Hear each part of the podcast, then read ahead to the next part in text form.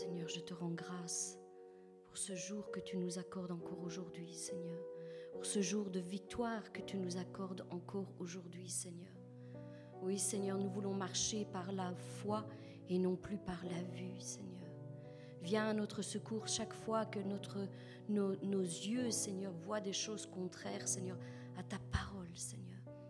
Seigneur, nous voulons nous appuyer sur toi, Seigneur, et rien d'autre que toi, Père, parce que nous savons que tu es un Dieu fidèle et tu ne manqueras pas, Seigneur, d'accomplir ta promesse à notre égard.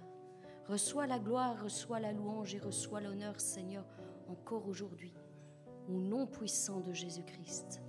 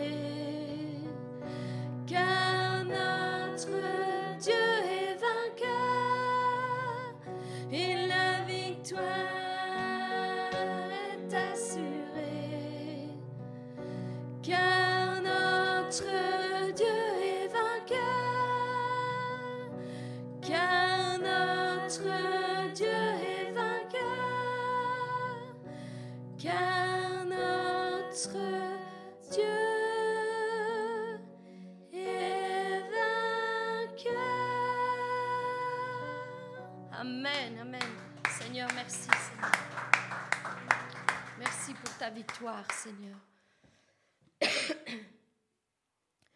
Nous voulons te rendre grâce, Seigneur, encore pour tout ce que tu vas faire, Seigneur, encore durant cette matinée, Seigneur.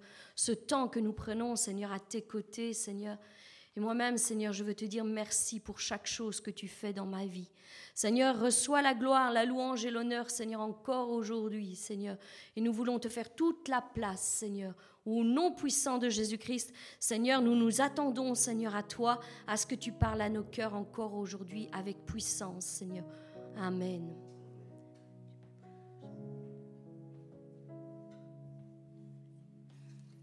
Seigneur, merci pour cette nouvelle journée que nous avons ensemble. Merci Seigneur parce que tu feras des miracles, Seigneur, dans la vie de chacun d'entre nous, Seigneur. Et nous voulons continuer à avoir la foi, Seigneur, que tu accompliras ces promesses que tu nous as dites, Seigneur. Et nous voulons avoir la foi également, Seigneur, que tu vas nous changer, Seigneur, pour un meilleur, Seigneur. Merci, Seigneur, parce que tu t'es donné à la croix, Seigneur, pour nous, Seigneur. Et grâce à toi, Seigneur, nous, nous avons le pouvoir de la vie et de la mort, Seigneur, à travers notre langue, Seigneur. Merci pour ces choses que tu feras, Seigneur, dans la vie de chacun d'entre nous, Seigneur. Et merci, Seigneur, parce que tu nous donnes la victoire sur les épreuves, Seigneur. Amen. Amen.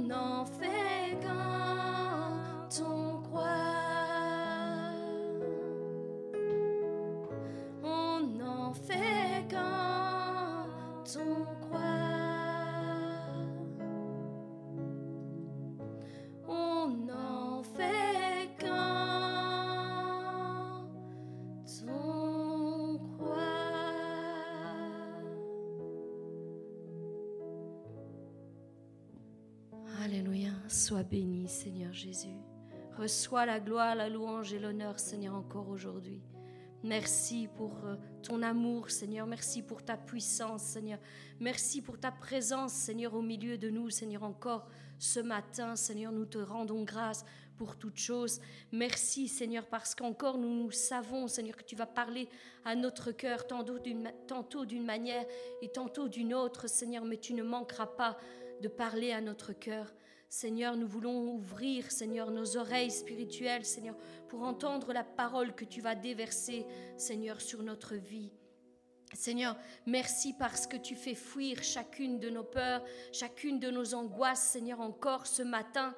Seigneur, tu parles à tes fils, tu parles à tes filles, Seigneur, au plus petit, Seigneur, comme au plus grand, au plus jeune, comme au plus vieux, Seigneur.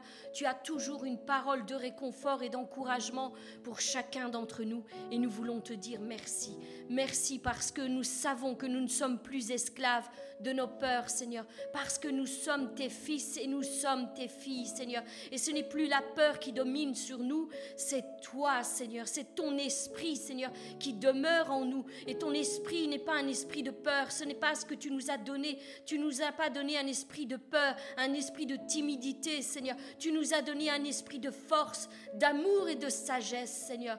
Et c'est ce que nous voulons, Seigneur, garder en nous, Seigneur. La force, Seigneur, l'amour et la sagesse. Et nous te rendons grâce, Seigneur, parce que ton esprit est plus fort que toute autre chose, Seigneur, sur cette terre, Seigneur. Merci, Seigneur, parce que tu es encore là aujourd'hui pour renouveler tes promesses à notre égard, Seigneur. Tu es encore là pour restaurer des vies qui ont été brisées, Seigneur.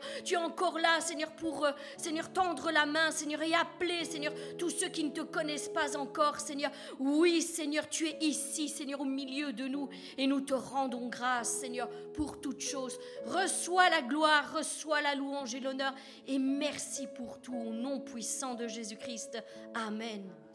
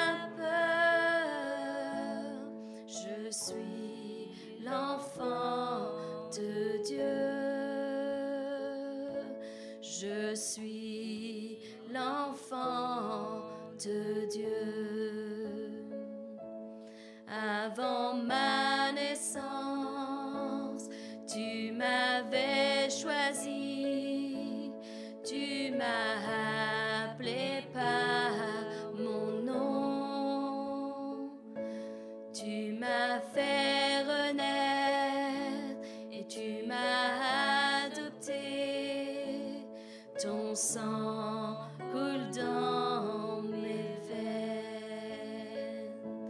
Ton sang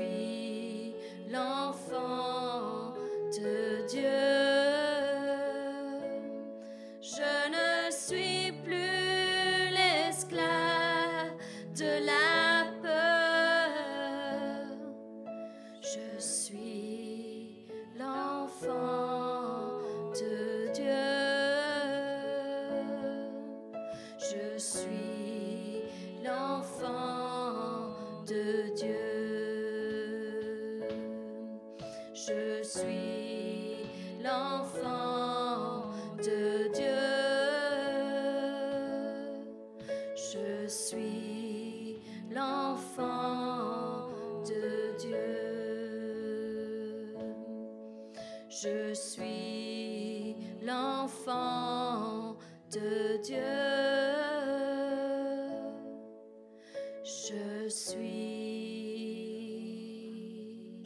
l'enfant de Dieu. Amen. Amen.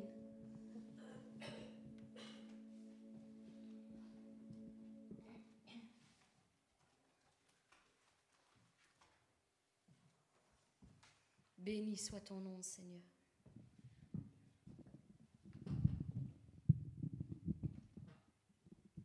Béni sois-tu, Seigneur Dieu éternel.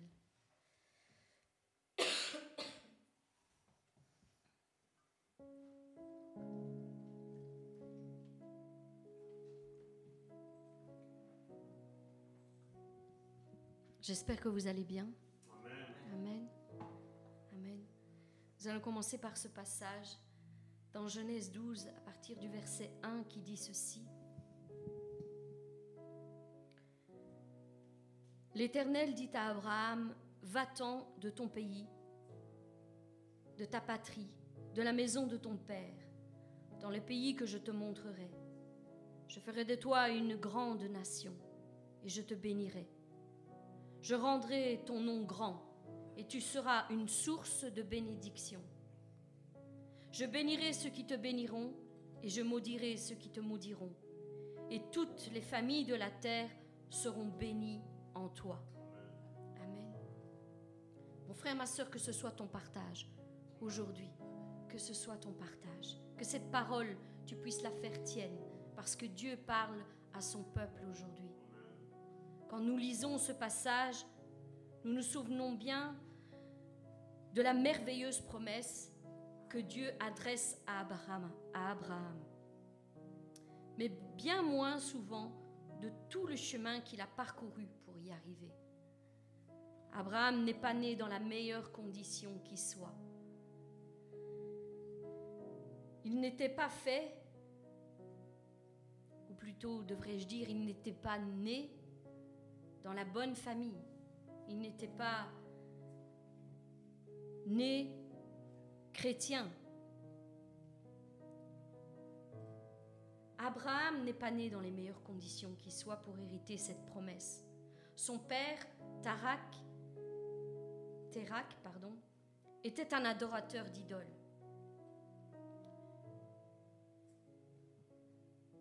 Tout cela pour dire qu'Abraham n'allait pas à l'église n'avait pas de pasteur, ne lisait pas la Bible. Il n'avait certainement pas tout ce qu'il fallait entre ses mains au moment où Dieu l'a appelé. Il avait peut-être même des fétiches, des idoles dans sa maison, comme son père. Mais c'est précisément à cet homme-là que Dieu a fait grâce. C'est à lui. C'est lui qui l'a visité et c'est lui qui l'a choisi. Savez-vous qu'il y a ainsi des destinées que Dieu a écrit et que personne ne pourrait même soupçonner sur leur vie? Aucun signe apparent que Dieu pourrait s'utiliser d'elle ou de lui. Et pourtant, pourtant, il y avait une grande destinée sur la vie d'Abraham et toute sa descendance. Mon frère, ma soeur, je prie que ce soit ton partage encore aujourd'hui, ainsi que celui de ta descendance de tous tes enfants, petits-enfants, et jusqu'à mille générations après toi. Sois béni.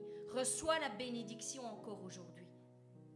C'est donc à cet homme-là que Dieu s'adresse. C'est lui qu'il choisit et à qui il fera entendre sa voix. Alors mon frère, ma sœur, je prie aujourd'hui que Dieu te fasse entendre sa voix, te donne ses directives, son conseil. Alors n'aie pas peur. N'aie pas peur. Comme nous l'avons chanté aujourd'hui, nous ne sommes plus esclaves de la peur. N'aie pas peur, car Dieu sait se faire entendre quand il le veut. Lorsqu'il choisit quelqu'un et qu'il établit une destinée bien précise sur sa vie, personne ne peut détourner les plans que Dieu a à son égard. Personne. Il te fera donc entendre clairement sa voix car il y a un mandat qui est rattaché à ta vie, oui, à ta destinée. Dieu a écrit quelque chose sur toi. Il a écrit une destinée, des plans bien précis pour ta vie. Peut-être que tu n'en as pas encore conscience au jour d'aujourd'hui, mais viendra le jour où Dieu t'appellera et fera entendre sa voix. Et c'est à toi de dire oui Seigneur, parle, ton serviteur écoute, ou non Seigneur, je ne veux pas entendre ce que tu as à dire. De nos jours, beaucoup de chrétiens pensent que Dieu ne choisit et ne parle qu'à ceux qui jeûnent beaucoup, qu'à ceux qui prient beaucoup, ou qui sont pasteurs, évangélistes ou prophètes, ou peu importe le ministère, mais c'est faux. C'est faux. Dieu sait se faire entendre à qui veut bien prêter une oreille attentive à sa voix? Tout simplement. Il se fera entendre à quiconque il veut confier une mission, un mandat pour sa génération. Pour sa génération. À celui qui prend en considération la vie de son prochain, qui se soucie de la vie de ceux qui se perdent et qui compatit à la douleur de ceux qui l'entourent. Dieu regarde au cœur, mes bien-aimés. Dieu regarde au cœur et non à la condition à laquelle tu te trouves. Non à la condition dans laquelle tu te trouves au jour où il t'appelle. Il est l'alpha et il est l'oméga. Il connaît le commencement comme il connaît la fin. Et ce qu'il commence, crois-moi bien, Dieu n'est pas un homme. Ce qu'il commence, il le termine. Il va jusqu'au bout et il le termine. Donc mon frère, ma soeur, s'il t'appelle, si tu sens cet appel en toi, sache qu'il ira jusqu'au bout avec toi. Il ne t'abandonnera pas en chemin. Même si parfois c'est vrai, avec les douleurs, avec les circonstances, il se peut que tu, entendes, tu entendes moins sa voix. Sa voix soit comme étouffée par tes circonstances. Mais cela ne veut pas dire que Dieu t'ait abandonné. Loin de là. Même dans le silence, Dieu travaille encore sur ta vie, mon frère, ma soeur. Alors prends patience. Garde les yeux fixés sur lui, car il sait très bien ce qu'il fait. Il sait très bien. Dieu ne te choisira pas selon tes finances, selon ce qu'il y a dans ton compte en banque.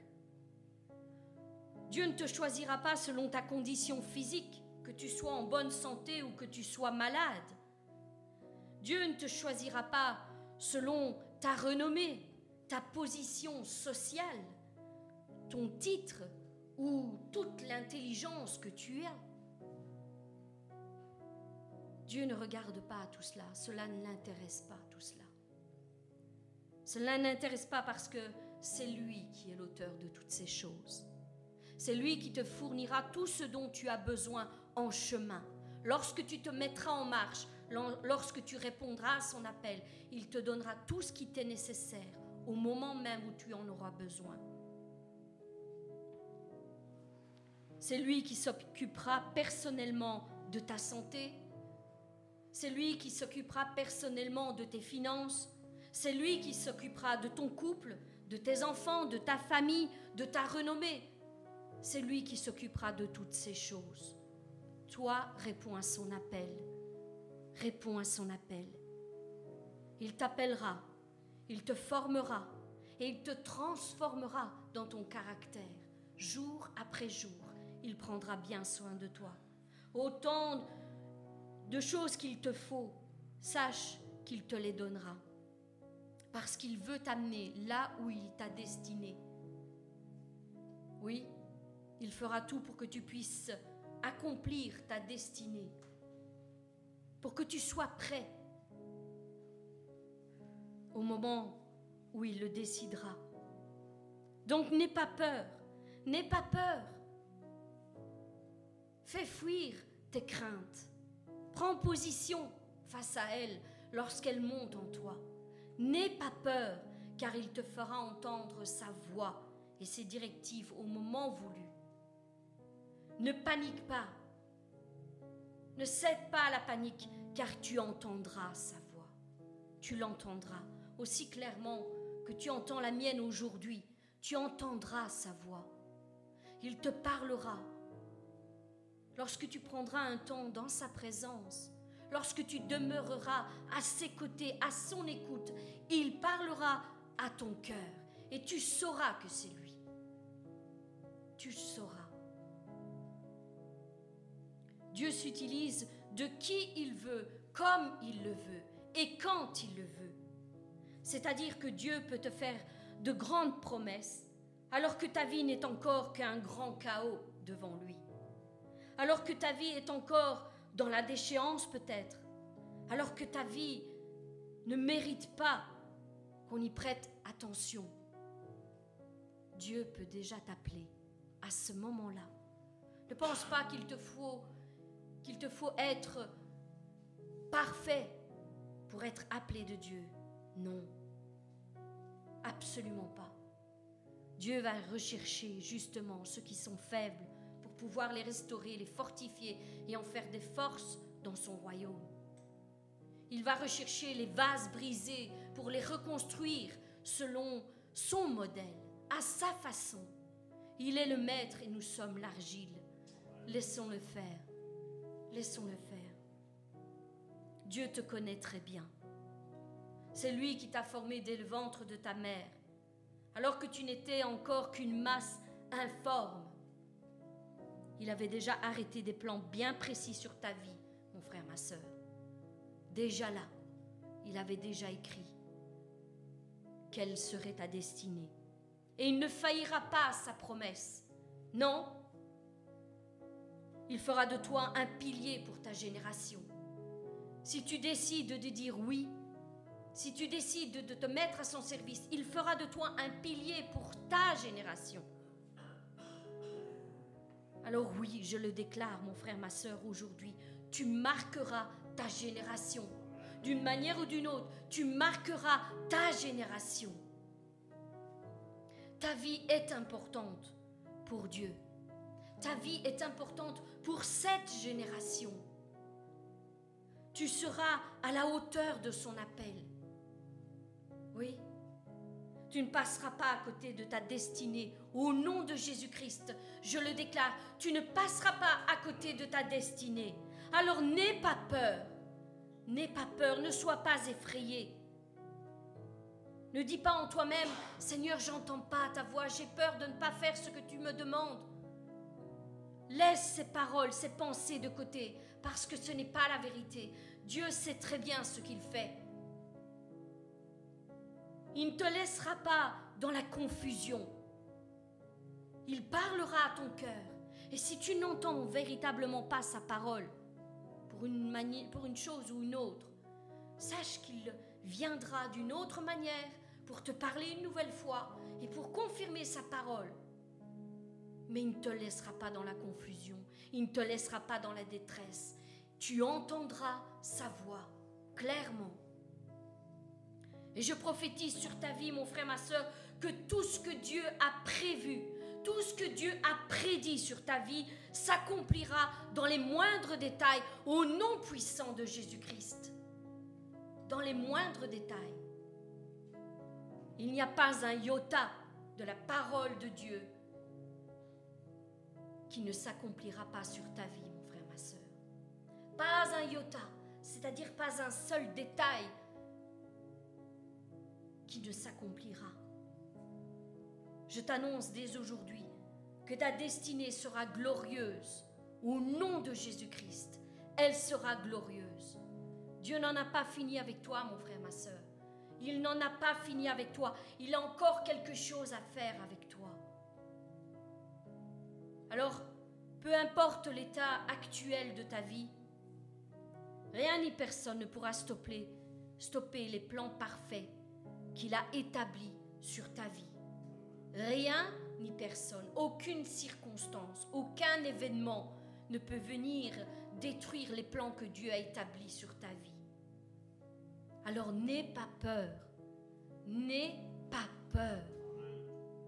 Si Dieu t'a fait entendre sa voix aujourd'hui, alors tu verras que la gloire de Dieu est sur le point de se lever sur ta vie. Tu sortiras avec des chants de triomphe. Tu avanceras en eau profonde.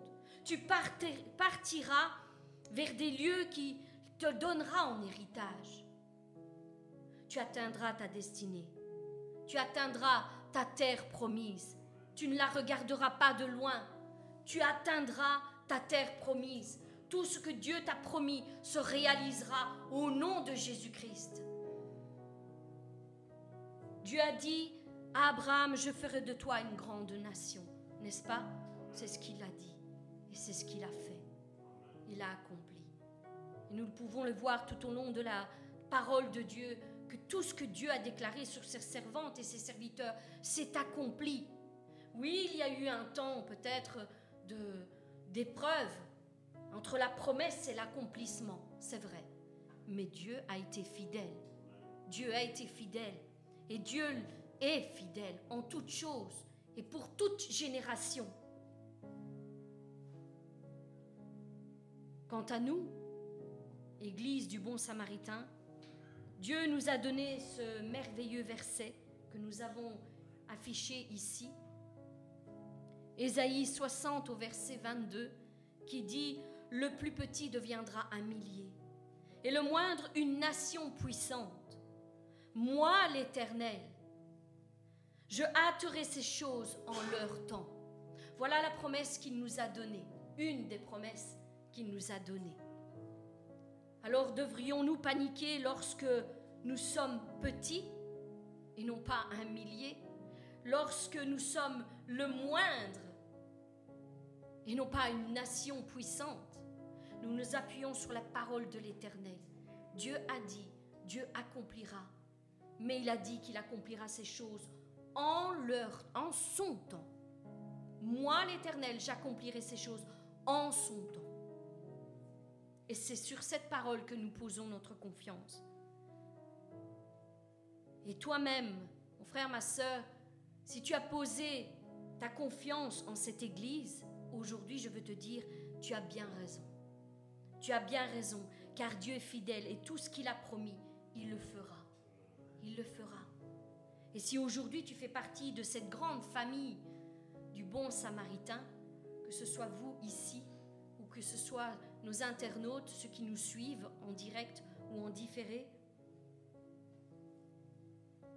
eh bien cette promesse est aussi pour toi, mon frère, ma soeur, pour toi et ta famille, pour toi et ta descendance. La bénédiction n'est pas juste pour celui qui l'a reçue, comme pour Abraham, je bénirai ceux qui te béniront. Et tu seras une bénédiction pour toutes les familles de la terre. Et nous voulons être cette bénédiction. Nous voulons la recevoir d'en haut, ce que Dieu nous donne, et nous voulons le donner à vous aussi, vous et vos familles, vous et vos descendants, aussi grand nombre que Dieu les appellera. La bénédiction est pour nous et nos enfants, nos familles. Cette Église du bon samaritain accueille tous ceux qui ont été blessés. C'est la parole que Dieu nous a donnée. Tous ceux qui ont été blessés par d'autres églises, tous ceux qui ont été découragés, qui ont été maltraités parfois dans d'autres églises, celles qui n'accomplissaient pas pleinement la volonté de Dieu. Alors des églises qui ont peut-être bien commencé, et je ne veux pas apporter un jugement sur ces églises, ce n'est pas mon but. Ils ont peut-être bien commencé, mais malheureusement, au cours des années, au cours des événements, ils ont peut-être fait des compromis. Ils ont commencé à faire des compromis petit à petit et se sont éloignés de la volonté de Dieu. Et les conséquences de cela, c'est qu'ils ont maltraité et méprisé leurs frères et leurs sœurs que Dieu avait ajoutés à leur côté. Voilà pourquoi nous sommes stricts, nous sommes fermes à ne pas faire de compromis avec la parole de Dieu. La parole de Dieu est, la vérité et nous ne devons pas nous en éloigner, ni pour une raison ni pour une autre. Nous devons garder le cap, garder les yeux fixés sur cette parole et la prendre comme elle est, avec le bon et avec le mauvais. Quand je dis le mauvais, cela veut dire quand Dieu nous reprend. Parfois ça fait mal quand Dieu nous reprend, c'est vrai. Mais c'est pour le meilleur, pour que le meilleur puisse ressurgir de nous. Alors, euh, mon frère, ma soeur, n'aie pas peur, n'aie pas peur. Il y a des lieux, et je ne parle pas que de cette église, il y a certainement ailleurs d'autres lieux, des lieux de restauration, des lieux que Dieu a placés pour que tu puisses t'y rendre et être restauré de toutes ces blessures, de tous ces événements qui t'ont découragé peut-être et t'ont peut-être même donné l'envie d'abandonner Dieu. Mais sache que Dieu n'est pas l'auteur de ces choses. Comme le, le pasteur a souvent l'habitude de le dire, le cœur de l'homme est tortueux dès le départ. Dieu n'est pas l'auteur de ces choses, de ces blessures. Il est le même hier, aujourd'hui, éternellement. Il garde le même amour envers tous ses enfants. Et il appelle encore aujourd'hui, reviens à la maison. Si tu t'es perdu, si tu t'es découragé, si tu t'es détourné des voies de Dieu, reviens à la maison du Père. Viens, tu seras accueilli dans les bras du Père. Il t'attend. Il t'attend. Dieu a aussi des plans pour ta vie, mon frère, ma soeur. Ce n'est pas seulement à une élite, à des hommes et des femmes choisis. Dieu a un plan aussi pour ta vie. Et il se servira de toi d'une manière ou d'une autre. Mais ce qu'il attend de toi, c'est que tu poses ta confiance en lui. Que tu gardes ton cœur intègre et pur devant ses yeux, car il connaît toutes les pensées de ton cœur, même celles que tu n'exprimes pas. Garde confiance en lui en toute occasion, car celui qui te parle est fidèle, fidèle. Garde ton âme et il conduira tes pas vers ses plans. 1 Pierre 5 au verset 10 nous dit ceci, Le Dieu de toute grâce qui vous a appelé en Jésus-Christ à sa gloire éternelle, après que vous aurez souffert un peu de temps, vous perfectionnera lui-même, vous affermira, vous fortifiera, vous rendra inébranlable. À lui soit la gloire, la puissance au siècle des siècles. Amen. Amen. Donc, mon frère, ma soeur, n'aie pas peur. N'aie pas peur. C'est la parole que je veux vraiment que vous reteniez aujourd'hui. N'aie pas peur, car Dieu veille sur sa parole pour l'accomplir. Il veille sur sa parole. Jérémie 1.12 nous dit ceci. Il veille sur sa parole pour l'accomplir. D'autres versions nous disent, il veille sur sa parole pour réaliser ce qu'il a dit. Et c'est vraiment ce qui, ce qui arrive. Il est vigilant accomplir et réaliser ce qu'il a annoncé. Dieu est fidèle. Donc n'aie pas peur. N'aie pas peur. N'aie pas peur face à ta maladie, car il est l'Éternel qui te guérit. Amen. N'aie pas peur face à ton désert financier, car il est celui qui pourvoit tous tes besoins selon sa grande richesse. N'aie pas peur pour ton couple, car ce que Dieu a uni, personne ne peut le séparer. N'aie pas peur pour tes enfants, car il nous dit, crois et tu seras sauvé, toi et ta famille, toi et ta maison. N'aie pas peur si tu as perdu ton travail, car Dieu ouvrira des portes que personne ne pourra refermer. N'aie pas peur pour ton ministère, car le Saint-Esprit te guidera en toutes choses et t'enseignera tout ce que tu dois savoir. N'aie pas peur. Prends position face à toutes tes peurs et tes angoisses et tiens ferme. Déclare, proclame la parole de Dieu au-dessus de toutes tes circonstances. Déclare et proclame la parole de Dieu pour toi et ta maison, pour ta situation. Déclare et proclame la parole de Dieu. Ne te lasse pas et ne crois pas que cela ne produit rien. Parce que la parole de Dieu a une grande efficacité. Lorsqu'elle est relâchée, elle produit quelque chose dans les lieux célestes. Alors ne te fatigue pas, continue, continue, même si tes yeux ne voient que le contraire, continue. Ne te lasse pas de faire confiance à Dieu, à ce Dieu qui est fidèle. Tu dois passer ce cap. Tu dois aller au-delà de tes limites et de tes blocages, de tes peurs et de tes angoisses. Oui, tu dois inverser la balance. Inverse la balance. Inverse la tendance. Là où tes émotions parlaient très fort, fais-les taire et mets la parole de Dieu au-dessus de toute chose. Annonce d'ores et déjà la parole de Dieu sur ta situation, sur ta famille et vois comment Dieu va inverser les choses, va agir en ta faveur. David disait cela alors qu'il vivait des circonstances incroyables avant qu'il ne monte sur le trône. Il disait, mon âme bénit l'Éternel, bénis l'Éternel et n'oublie aucun de ses bienfaits. Mon âme, toi qui parles au-dedans de moi, bénis l'Éternel et n'oublie aucun de ses bienfaits.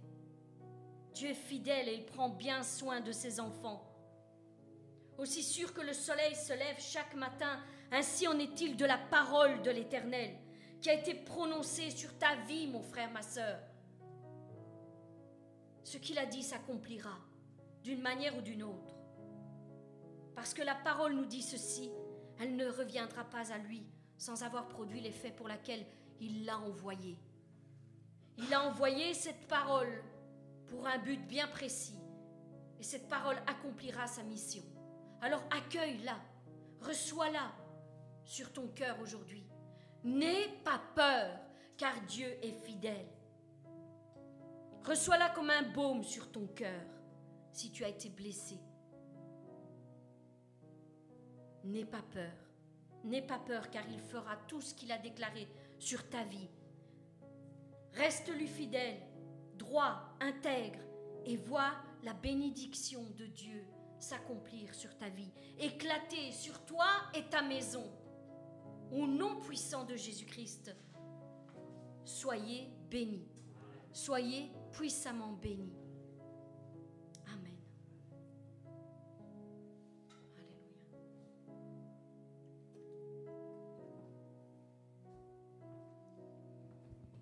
Alors nous allons juste encore un instant demeurer dans l'adoration avant que le pasteur nous porte la parole en déclarant ce chant. Je ne suis plus esclave de la peur, je suis un enfant de Dieu. Il n'y a donc plus aucune raison que j'ai peur parce que je sais que Dieu est fidèle. Je sais que Dieu est fidèle. Amen. Amen. Alléluia.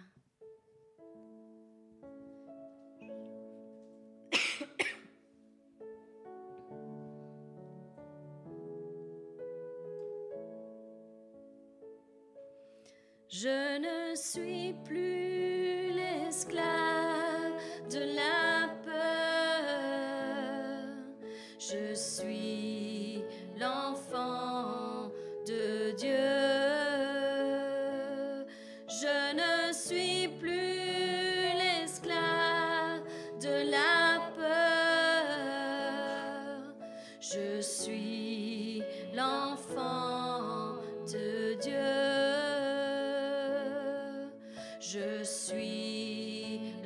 l'enfant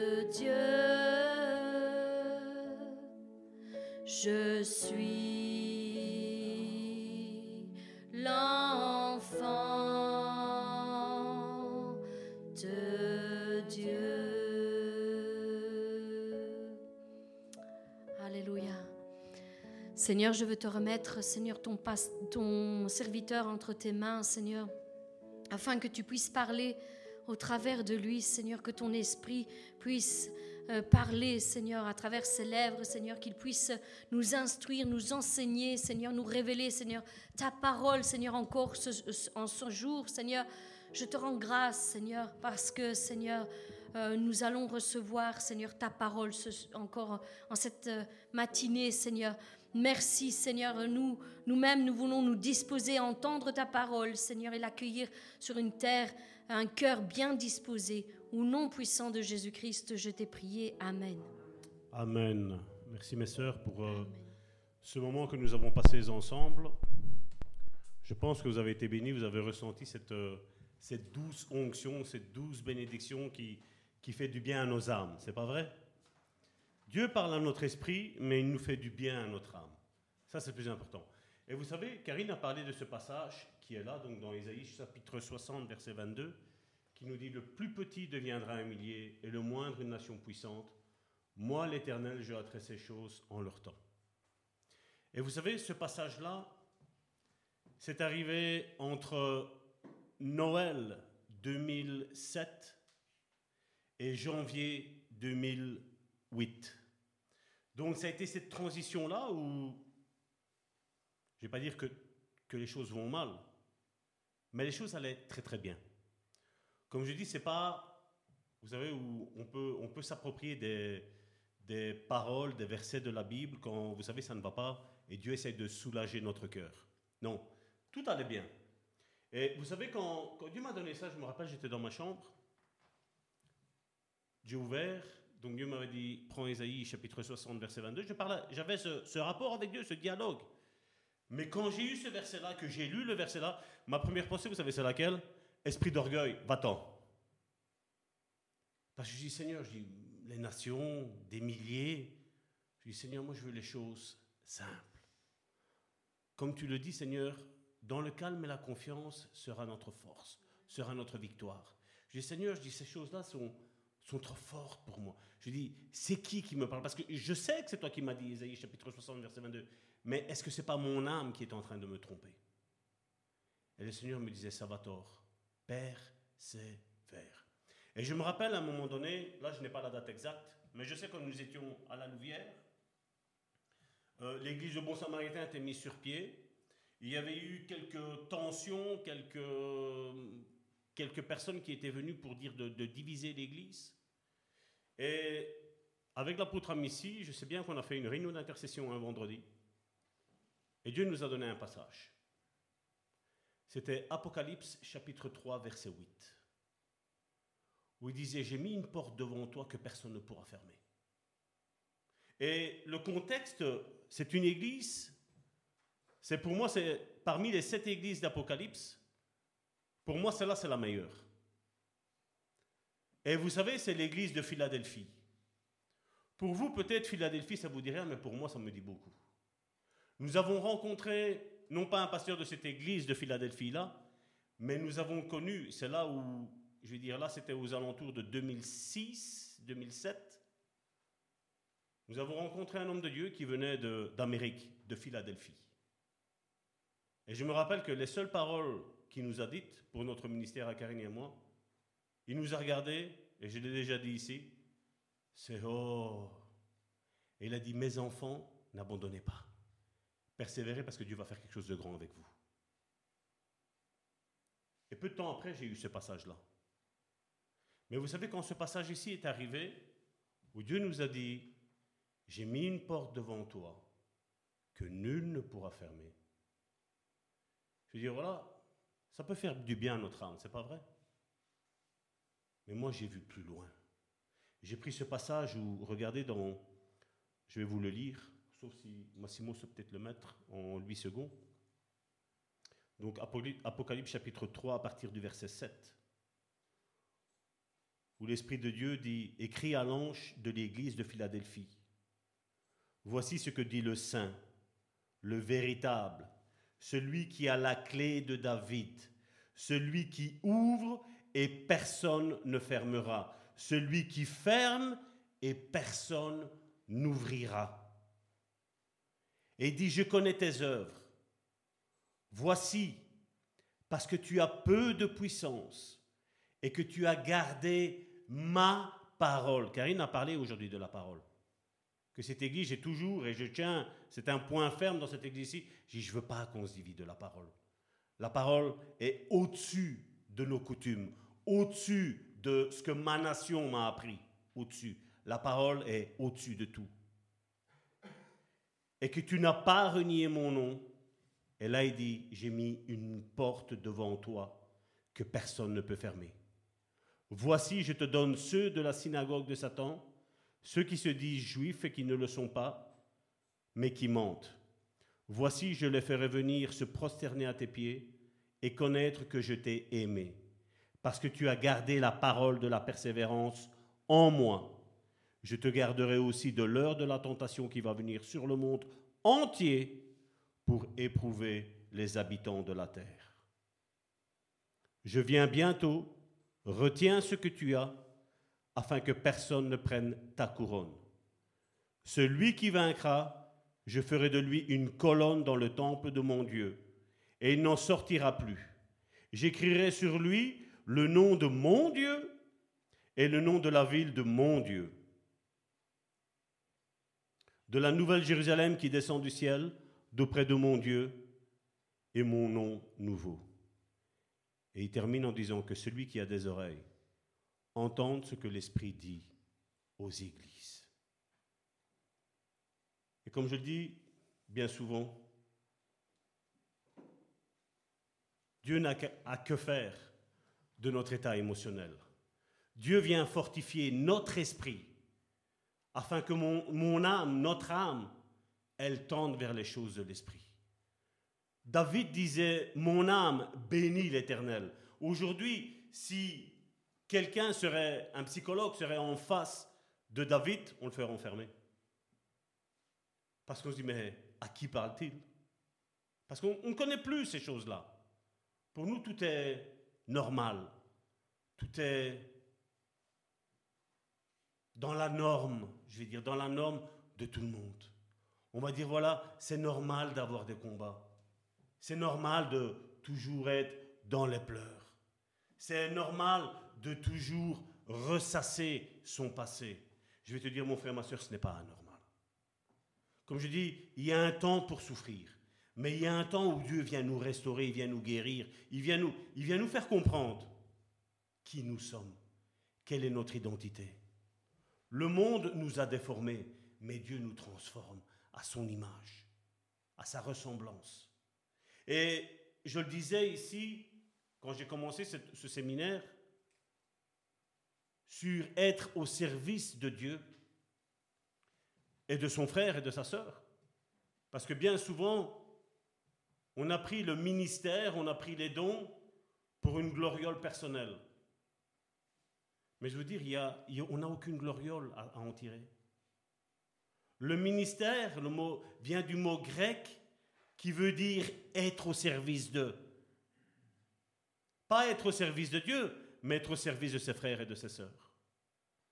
Comme on le voit les jeudis, pour le moment où nous étudions les dons spirituels, nous voyons que les, les dons spirituels ne nous sont pas donnés pour nous élever, mais pour élever notre frère et notre sœur, pour encourager notre frère et notre sœur. Jésus l'a dit, sans moi, vous ne savez rien faire. Et effectivement, moi, l'orgueilleux que j'étais, je l'ai réalisé. J'ai vécu ma vie comme bon me semblait, mais quand Christ est arrivé dans ma vie, j'ai, j'ai reconnu toute ma misère. je vais vous dire sincèrement, j'ai reconnu toute ma puanteur que j'avais. La puanteur de l'orgueil, la puanteur du péché, la puanteur de la colère. Mais et vous savez, quand, quand je suis tombé sur ce passage que nous allons lire ici, c'est Galates chapitre 5 du verset 22 à 23. Ce que nous allons voir aujourd'hui, c'est la joie au service du Seigneur et au service de nos frères et de nos sœurs. Tu peux le mettre, Simon Mais le fruit de l'esprit, c'est l'amour. C'est ce qu'on a vu la semaine dernière. Et ce que nous allons voir aujourd'hui, c'est celui-ci. La joie. La joie. Dans notre monde chrétien, combien ont perdu cette joie? Ou combien n'ont pas goûté à la joie? Si je te parle de la joie, mon frère, ma soeur, à quoi penses-tu? Combien sont peut-être en train de dire, Salvatore, j'ai eu ça dans ma vie. Ma joie est enterrée, elle est morte. Elle ne reviendra plus jamais. J'ai eu tel et tel traumatisme dans ma vie. Peut-être par un parent, mais peut-être aussi par des autorités spirituelles, un pasteur, un prophète, un apôtre, par une église peut-être tout entière qui t'a rejeté, qui a méprisé le don qu'il y avait en toi, la capacité qu'il y avait en toi. Et vous savez, cette église est, est tout le temps là pour vous faire croître, pour vous élever, pour vous encourager, pour vous relever, pour vous reconstruire, pour te faire comprendre qui tu es. Et comme je le dis, quand j'ai eu ce passage-là, mon frère, ma soeur, je me suis dit non, esprit d'orgueil, celui qui m'habitait, va-t'en. Et Dieu disait non, va-t'en, je vais le faire. Il est vrai qu'aujourd'hui, quand nous regardons notre église, nous ne sommes pas beaucoup. Il y, a, il y a quelques vacanciers. Il y a nos, nos sœurs qui travaillent. Nous avons une sœur qui est à l'hôpital. Nous ne sommes pas énormes. Mais je vais vous dire une chose. Gloire à Dieu. Parce que quand je regarde ce ministère, je crois que Karine, sur, euh, sur ta chaîne YouTube, on est 85 500, une histoire ainsi. Vous savez, le nombre de frères et de sœurs qui nous suivent, qui, avec qui je suis en contact, on est plus de 2 à 3 000 personnes. Peut-être avec nos yeux physiques, si on regarde cette église, on dit, mais ce n'est pas encore réalisé. Je veux te dire que c'est réalisé. Et toi qui connais l'œuvre, le bon samaritain, et d'ailleurs je rends grâce à Dieu pour ma sœur Zaza, sa sœur et son neveu qui, sont venus nous rendre visite de Lyon et ma sœur de Paris, faire tous ces kilomètres pour venir visiter une petite église. Je veux dire, mon frère, ma sœur, je ne sais pas dans quel, dans quel tu te sens. Si tu te sens le plus petit, la promesse que Dieu te fait, te fait c'est que tu vas devenir un millier. Mais si tu te sens le moindre, le moindre, c'est encore moins que le plus petit. Dieu dit, tu deviendras une nation puissante. C'est la promesse que Dieu a faite à Abraham, car il nous a expliqué ça. Et quand on regarde la condition dont Dieu va chercher Abraham, Abraham est le père de la foi. Nous avons un Père céleste, mais nous avons aussi au travers d'Abraham un Père charnel. Israël réclamait être de la paternité, de la postérité d'Abraham. Et Jésus leur a dit, si vous étiez de la postérité d'Abraham, vous me connaîtriez. Et vous ne chercheriez pas à me faire mourir. Mais dit, mais vous ne l'êtes pas. Et la religion ne sera jamais, jamais et jamais même qu'elle est chrétienne, même que tu essayes de faire le, les choses le mieux possible, la religion ne sera jamais de la postérité d'Abraham. Mais sont ceux qui sont de la postérité d'Abraham, ceux qui ont reconnu le salut en Jésus-Christ, mais aussi la seigneurie de Jésus-Christ dans nos vies. Et vous savez, on va parler, comme je vous le dis, de la joie. Donc je vais reprendre tout le passage. Mais le fruit de l'esprit, c'est l'amour, la joie, la paix, la patience, l'amabilité, la bonté, la fidélité. Verset 23, la douceur, la maîtrise de soi. Et il dit, la loi ne condamne certes pas de telles choses. C'est dans la version Bible du Semeur. Vous avez peut-être l'habitude la, la, de lire la Louis II, mais je vais plus on va avancer, plus je vais abandonner cette version du second aujourd'hui. On va encore, y rester, mais je vais, je vais bientôt sortir de là, parce que malheureusement, la Louis II est un petit peu... Elle généralise les choses, c'est un petit peu banal. Mais la, Bible, la, Bible du semeur, elle va plus en profondeur dans les choses. Et c'est ce qu'on a besoin, mon frère, ma soeur. On a besoin d'aller dans ces, eaux, ces eaux que Dieu nous a données, qui, qui, c'est immense, et où on doit se plonger, on doit se laisser guider par le Saint-Esprit. Et donc, en parlant de la joie, ben, j'ai pris un dictionnaire qui est bien connu. Et la définition qu'ils ont donnée de la joie, c'est la joie est un état d'âme.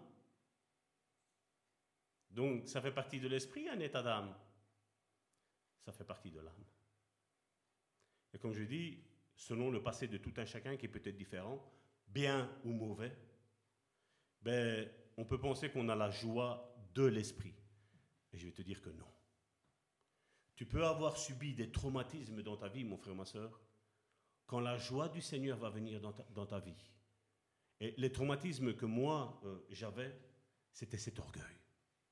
Cet orgueil, je, je excusez-moi l'expression, je sentais une mauvaise odeur d'orgueil. Mais quand le Seigneur est venu et que je me suis senti au ras des pâquerettes, je vais vous dire, je ne me suis jamais senti aussi mieux que quand je me sentais orgueilleux. Parce que vous savez, vous savez que je, parle souvent de l'orgueil. Mais je vais vous dire, l'orgueil est une sale racine, est une mauvaise herbe qui nous ronge, qui nous font passer pour quelqu'un que nous ne sommes pas. C'est une fausse identité, l'orgueil, qu'elle va nous donner. Et nous, nous savons que nous cherchons la vraie identité, notre vraie identité en Christ qui nous fait comprendre que nous ne sommes rien et que nous avons besoin continuellement, journalièrement et quotidiennement, nous avons besoin de la puissance de notre Seigneur. Parce que c'est quand on est faible qu'on est fort. Mais quand on se sent fort, je vais vous dire qu'on se sent faible. On est faible. Et donc ce dictionnaire dit la joie est un état d'âme de pleine jouissance, de gaieté, de contentement, de satisfaction et de bonheur. En parlant de bonheur, comment je vais tourner ça? Vous savez, quand, quand vous allez voir votre médecin et que vous lui dites, voilà, j'ai perdu ma joie, j'arrive plus à rire. Donc le médecin va vous prescrire un, un médicament, je ne vais pas vous donner le nom, mais ils appellent ça dans un jargon pour qu'on comprenne le plus, c'est une hormone du bonheur. Comme si ton bonheur va dépendre d'une pilule. Excusez-moi l'expression. Parce que tu as beau avoir perdu quelqu'un de très très cher dans ta vie, je ne pense pas que cette pilule-là va te faire du bien. Je ne pense pas qu'en prenant cette pilule, ton passé qui a été traumatisant, il va devenir être apaisant. Non. Vous savez, Dieu veut faire un travail dans notre esprit premièrement. Et quand on se sent bien dans son esprit, mon frère, ma soeur, on va bien se sentir dans notre âme.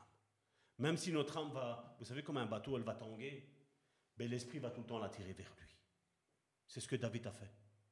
David, quand je parlais tantôt de lui, qui disait Mon âme bénit l'Éternel, sa condition et sa situation était que son propre fils voulait le tuer.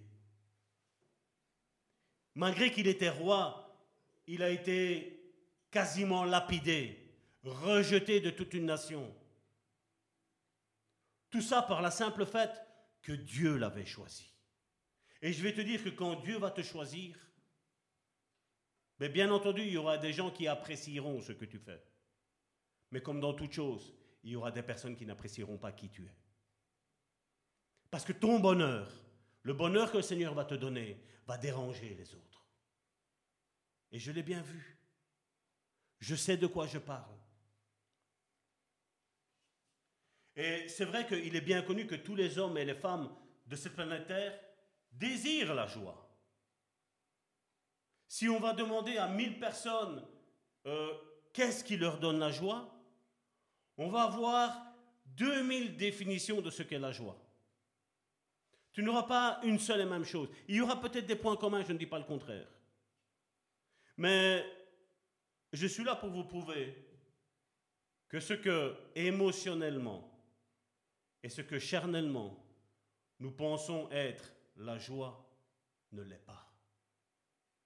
Ça ne l'est pas. Et un ancien poète latin qui s'appelait Horace dit, a dit avec cette célèbre phrase, je ne sais pas si vous avez entendu, Carpe diem. Et qu'est-ce qu'il a voulu dire? C'est de saisir l'instant ou de cueillir l'instant présent qui vous amènerait alors à réaliser ce que vous vouliez. Et avec ça, il dit, une fois que tu as ce que tu veux, tu as atteint ta satisfaction, tu as atteint ta joie, d'après lui. Et je vais vous dire que ce genre de joie est purement humain. Et aujourd'hui, on le voit. Pour donner à la joie, on a des films de comédie. C'est pas vrai? Et c'est sûr et certain que quand tu vas mal, tu as envie de regarder un film qui te donne la joie. Et c'est sûr et certain que quand tu as fini ce film, tous tes malheurs sont disparus. C'est pas vrai? C'est pas vrai? Le problème reste à la racine. Si on ne traite pas la racine, mon frère, ma soeur, de notre problème, de ce qui cause la perte de notre joie, si on ne se confie pas dans la parole de Dieu, dans ce que moi j'ai subi, et dans ce que toi tu as subi, ben la joie ne sera jamais là. Aussi bien elle n'est pas dans une pilule, aussi bien elle n'est pas dans ce film. On le voit aujourd'hui. Aujourd'hui, nous avons des, des comiques qui louent un théâtre et qui sont là pour vous faire rire. Hein? Et quel est le moyen qu'ils ont trouvé pour vous faire rire? C'est toujours de se moquer de l'autre. C'est pas vrai? Et qu'ils se sont dit, ça c'est la joie. Je voudrais vous dire, si vous avez une clé biblique, vous mettez sur Google, vous mettez Bible, moquerie vous allez être étonné de ce qui va ressortir. Étonné. Vous allez voir que Dieu déprécie les moqueurs. Et d'ailleurs, aux moqueurs, la Bible nous dit qu'il leur a donné une place. Mais elle n'est pas la place que lui a prévue pour tous ceux qui ont accepté le Seigneur. On pense aujourd'hui que tous ces moyens, on le voit, hein, Certains ont créé des sites, et j'ai, euh, justement, on en parlait au matin avec Karine, parce que Karine me disait, quelque chose. Et je lui dis, tiens, l'autre fois, j'étais sur. Vous savez, moi, la télévision, c'est rare quand je la regarde. Ce que je regarde, moi, c'est, vous savez, les chaînes de découverte, d'expérience et tout ce qui s'ensuit. Ça, ça, ça j'aime bien, parce que j'apprends. Il y a quelqu'un qui va se moquer d'un autre, qu'est-ce qu'on va apprendre? Je pense que le Seigneur ne veut pas que je me moque de quelqu'un et je vais aller regarder ça. Comme je dis, des fois, on, peut le regarder, on peut en rire, mais à un moment donné, tu dis Seigneur, excuse-moi, je te demande pardon. Parce que tu ne veux pas que je me moque. Tu ne veux pas. Et vous savez, je, regardais, il y a eu une pub qui est arrivée, et donc moi et l'anglais, on n'est pas trop copains, vous savez. Et quand j'ai vu, j'imagine, qu'est-ce que c'est ça? Il n'y avait pas trop d'informations. Trop je voyais ce mot-là, j'imagine, pourquoi il parle de date dans cette publicité-là? Et on parlait de joie, de bonheur, euh, d'épanouissement, d'évasion, il parlait. Et vous savez, comme je suis assez curieux, quand il y a quelque chose que je ne comprends pas, j'aime comprendre ce que je ne comprends pas. Et donc je vais sur, euh, sur Google, je mets le mot en anglais, et je fais Ah 21h30, 22h, une histoire ainsi. Et je dis Et on parle de ça comme ça, ouvertement? Et c'est une application apparemment que des hommes, des femmes mariées peuvent télécharger, s'inscrire apparemment. Et avec ça, ils savent avoir un bonheur en dehors du bonheur familial. Je disais, Seigneur, Seigneur, je dis. Alors que peut-être cet homme ou cette femme qui va aller s'inscrire dans ça a peut-être pas le bonheur. Qu'est-ce qu'on en sait si l'autre personne n'a pas le bonheur aussi? Pourquoi ils ne, parlent pas pour essayer de trouver le bonheur ensemble, mari et femme?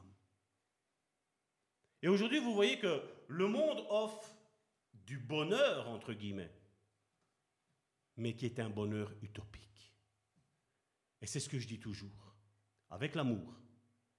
Si je ne m'aime pas moi-même, comment je vais faire pour aimer les autres? Mais la même chose, la même chose dans tous les domaines, mon frère, ma soeur. Si je n'ai pas la joie déjà avec moi-même, grâce au Seigneur, comment je vais apporter la joie aux autres? Vous savez, des fois, avec Karine, euh, au début, je disais, voilà, euh, Karine, on va prier pour euh, un frère, une sœur, sans trop nominer qui. Et je dis, on va prier parce que voilà, il, s'est passé ça. Et c'est... Je voyais Karine, elle était, elle était triste. Et vous savez, il y a une tristesse qu'on peut avoir quand euh, on vous raconte quelque chose.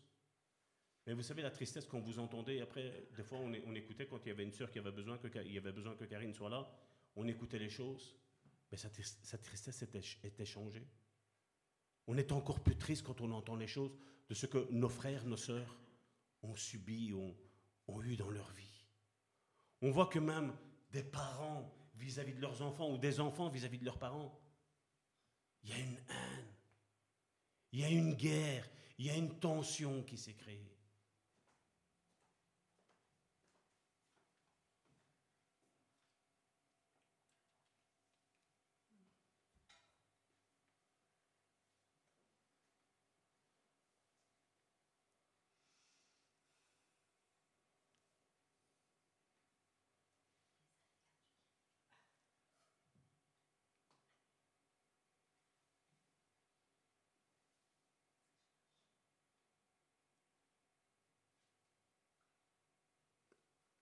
Et on voit que tout ce, genre de joie que le monde essaie de nous offrir n'est pas, le fruit de l'esprit.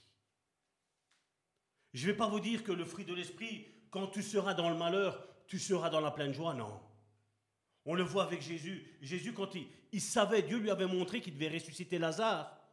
Mais on voit que quand Jésus savait ce plan que Dieu allait faire, mais malgré ça, quand il se retrouve face à la tombe, Jésus pleurait pleurait que son ami, Lazare, était décédé. Il savait qu'il allait le ressusciter, mais il a pleuré. Et tout ça, je veux vous montrer que il est vrai que Jésus était pleinement Dieu, mais je vais tout d'abord vous dire que quand Jésus est venu, la Bible me dit, sa divinité, il l'a ôté. Il a dit, je n'en veux pas. Je descends comme un simple homme. Je nais comme n'importe qui est né sur cette terre, au travers d'une femme, on sait qu'il n'y a pas eu l'intervention humaine dans la naissance de Jésus, mais il y a eu une intervention divine. Tout ça parce que la semence de l'homme était pas bonne, on va dire. Elle était entachée par le péché. Et Dieu n'a pas permis. Et Dieu s'est utilisé de Marie. Marie, une simple femme que certainement personne ne connaissait. Et je voudrais qu'aujourd'hui, on se mette à la place de cette Marie. Cette Marie qui ne connaissait, connaissait Dieu de loin. Mais l'ange arrive et lui dit, oh, cette année, tu enfanteras un fils. Et elle-même, elle dit, je ne connais point d'homme. Et l'ange lui dit, tu es une femme vertueuse. Le Saint-Esprit te couvrira, viendra sur toi, et tu enfanteras, tu tomberas enceinte. Mais c'est vrai qu'aujourd'hui, on ne fait plus attention à ça. Mais je voudrais qu'on recule 2000 ans en arrière, avec les coutumes de l'époque. Une femme fiancée. En étant fiancée, on sait bien que Dieu a donné la sexualité pour le couple marié, homme, femme. Et je le précise, parce qu'aujourd'hui, il faut le préciser aussi.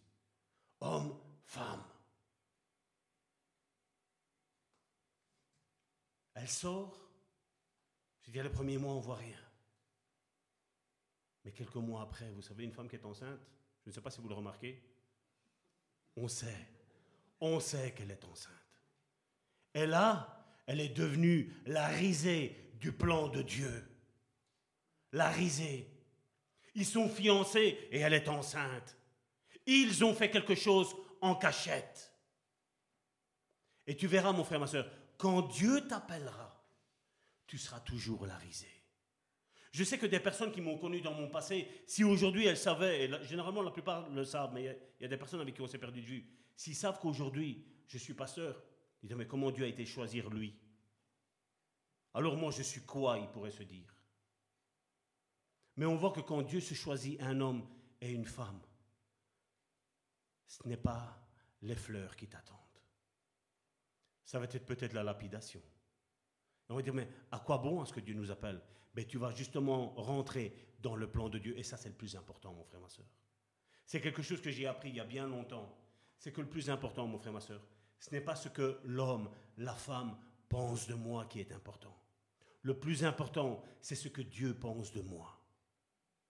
Le plus important est quand tu as des frères et des sœurs, et encore récemment, on parlait avec une sœur, et c'est ce qu'elle nous disait, elle disait, voilà, vous êtes ça, ça, ça pour moi. Là, on voit qu'on est dans, dans la même connexion, vous savez, entre frères et sœurs. On sait de quoi on parle. On sait que la présence de Dieu est présente dans l'autre. On le sait. On ne se connaît pas comme avec notre sœur Zaza. On ne s'est jamais vu, c'est la première fois qu'on se voit. On a peut-être parlé une ou deux fois au téléphone. Mais je veux dire, la, première fois que je l'ai eu au téléphone, ben, je n'avais pas besoin de demander à Pierre, Paul, Jacques, je ne parle pas des apôtres, je parle des personnes, de dire voilà, comment elle est. Je sais que c'est une vraie sœur. Je sais qu'elle a la crainte de Dieu, parce que ça se ressent, il y, a, une connexion qui se passe. Il y a quelque chose de différent qu'il n'y a pas avec tous les autres. Et bien entendu, il y a avec certains qui se disent frères ou qui se disent sœurs, il n'y a pas cette connexion. Je sais bien, pas pour juger, pas pour critiquer, mon frère, ma soeur. Mais vous savez, Dieu sait que quand il nous dit quelque chose et qu'on a envie de changer, je veux dire, là, on est saint. Mais quand Dieu nous dit quelque chose et on n'a pas envie de changer, mon frère, ma soeur, pas saint à ce moment-là. Il ne faut, faut pas se leurrer. Mais à partir du moment où on dit, Seigneur, je suis là devant toi, avec mes faiblesses, comme cette église de Philadelphie. Je viens à toi avec mes faiblesses, avec mes difficultés. Tu sais, mon frère, ma soeur, c'est quelque chose qui choque aujourd'hui.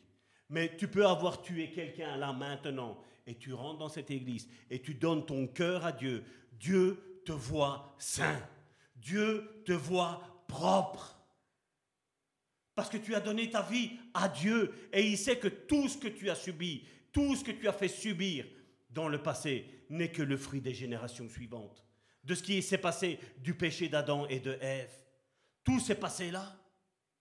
Quand j'entends, vous savez, quand j'entends certains milieux critiquer, juger, je veux dire des personnes qui sont homosexuelles, des personnes qui ont tué, des personnes peut-être même qui sont pédophiles, mon frère, ma soeur. Vous savez, moi j'ai appris une chose durant tout ce temps, mon frère, ma soeur. C'est que tous, on est victimes. Tous. D'une chose ou d'une autre on est tous victimes. Et quand on est victime, mon frère, ma soeur, Dieu ne nous prend pas pour l'oppresseur, il nous tient pour une victime. Et c'est dur pour nous, êtres humains, d'effacer ce que toi et moi nous avons subi dans un domaine ou dans un autre. Mais je peux te dire une chose, que la présence de Dieu, je ne vais pas dire qu'elle va te faire oublier ça, mais elle va atténuer. Elle va te donner une force à un moment donné, peut-être de pardonner. Peut-être de passer outre et peut-être de, de, même plus penser. Même quand la chose va t'arriver, tu te dire non, j'en veux plus. C'est le passé, j'ai pardonné, j'ai abandonné. C'est pour ça que la nouvelle naissance, ça veut bien dire ce que ça veut dire. C'est qu'on renaît de nouveau. Mon passé, il est derrière. Et quand je suis une nouvelle créature, il n'y a plus rien qui s'est passé. On a cet exemple à la croix où Jésus était mis à la croix avec deux autres brigands à la croix. On en voit un qui insultait Jésus, qui lui disait, si tu es le Fils de Dieu, descends, va, détache-nous. Moi, détache-nous. Et il, se mettait à lui. Il disait nous, mais quelque part, il disait, détache-moi à moi. Toi, remonte à la limite après, peut-être il disait. Mais il y en a un là, il regardait l'autre brigand. Il a dit, toi et moi, la sentence est normale qu'on doit la payer. Mais lui, cet homme, il est juste. Et en regardant Jésus, il lui a dit, souviens-toi de moi tu seras dans le paradis. quelle a été la réponse de Jésus? Je te le dis, aujourd'hui même, tu seras dans le paradis avec moi. Ça, c'est la grâce. Ça, c'est l'amour de Dieu. Ça, c'est la bonté de Dieu. C'est la faveur divine. Il ne méritait pas mais juste parce qu'il a reconnu. Dieu est capable de tout effacer, de tout anéantir dans ta vie. Il peut faire en un instant, il peut te reconstruire. Vous savez, une femme, avant qu'elle accouche, il faut neuf mois. Plus ou moins. Neuf mois. Mais Dieu, en un instant, il peut te reconstruire l'intérieur, mon frère, ma soeur. Il suffit de dire, Seigneur, viens dans ma vie. Viens habiter dans ma vie. Vois le trouble qu'il y a dans mon âme. Mon âme est agitée par ça, par ça, par ça, par ça. Je ne comprends plus rien. Le Seigneur peut venir et peut faire calmer la tempête dans ta vie, mon frère, ma soeur. Parce que Dieu t'aime avant tout. Quoi que tu aies fait, Dieu t'aime. Dieu est amour. C'est son essence. C'est ce qu'il est avant tout. Et d'ailleurs, on le voit que le premier fruit de l'esprit, c'était l'amour. Et on en a parlé la semaine dernière. L'amour. L'amour, la Bible nous dit, couvrira une multitude de fautes, mon frère, ma soeur. Une multitude de fautes. Tu peux vivre dans les péchés, mais parce que tu aimes ton prochain, parce que tu te donnes pour ton prochain, mon frère, ma soeur, eh bien, Dieu va te faire du bien. Dieu va même excuser ton péché. Mais tu ne demeureras pas dans ton péché parce que Dieu, tôt ou tard, je sais ce qu'il a fait avec moi. Il te dira, Salvatore, sors de là maintenant. Maintenant, c'est fini. Maintenant, stop, Salvatore.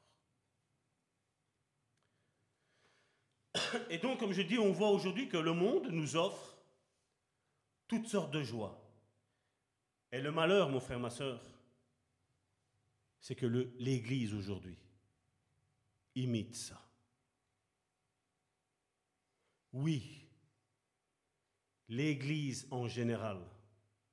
Je ne vais pas parler d'Église avec un grand E. Parce que l'Église avec un grand E, c'est que ça, ça ne doit pas rentrer. On voit aujourd'hui que l'Église a fait rentrer quoi?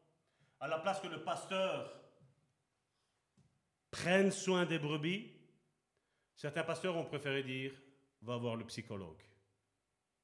Des moyens humains. Je vais vous dire, mais ce n'est pas le psychologue qui va t'aider. Le seul qui peut t'aider, mon frère, ma soeur, et je te dis ça parce que Dieu m'a aidé, le seul qui peut t'aider dans tous les domaines de ta vie, mon frère, ma soeur, c'est Dieu. Dieu et les hommes et les femmes de Dieu qui sont réellement à son service. Ils te guideront, ils t'orienteront, mon frère, ma soeur. Vous savez, c'est dans cette église ici où j'ai prêché pendant sept dimanches, je crois, d'affilée, sur l'orgueil. Le mot repentance, ça dit quelque chose aujourd'hui dans les églises? Viens au Seigneur Jésus, tu es sauvé. On a besoin de plus que d'être sauvé, mon frère, ma soeur. On a besoin d'être sauvé, mais on a besoin d'être guéri dans notre âme, mon frère, ma soeur. On a besoin d'être restauré. On a besoin d'être relevé dans notre âme, mon frère, ma soeur. Et on voit que tous ces moyens qui sont mis là, malheureusement, sont rentrés dans l'Église. Le monde est rentré dans l'Église, mon frère, ma soeur. Et c'est pas ça qui va restaurer. Aujourd'hui, on voit qu'on on aime à faire des programmes pour épanouir les jeunes. Ce que les jeunes ont besoin, mon frère, ma soeur, c'est une rencontre personnelle avec le Seigneur. Et comment ça se produit, ça, mon frère? Ben, Certainement au travers de la louange. Je ne parle pas du tam-tam, je parle de la louange, celle qui descend de Dieu. David n'avait pas de batterie, David n'avait pas euh, euh, tout un orchestre à, à son arc, mais il avait juste là une harpe et il jouait. Il jouait de l'harpe et je vais vous dire, ces brebis qui étaient dans le champ, elles étaient apaisées. Les brebis qui étaient un animal, il n'y en avait aucune qui était dépressive. D'ailleurs, le roi Saül, quand il n'allait pas bien, qu'est-ce qu'il faisait? Il appelait le roi David, et le roi David allait jouer de l'harpe, et apparemment ces démons se calmaient. Qu'est-ce qu'on nous a dit aujourd'hui dans l'Église moderne?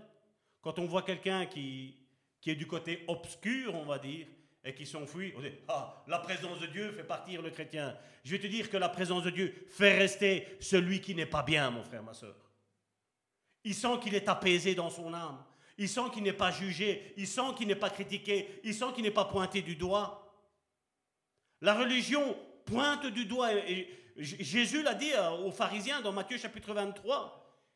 Il dit à l'extérieur, il fait vous paraissez beau, mais fait à l'intérieur, vous êtes plein de rapines. Vous avez nettoyé l'extérieur, vous vous habillez bien, mais à l'intérieur, vous êtes pourri. Vous êtes des tombeaux blanchis. Jésus, n'a pas été euh, de main morte avec les, avec, les, avec les religieux.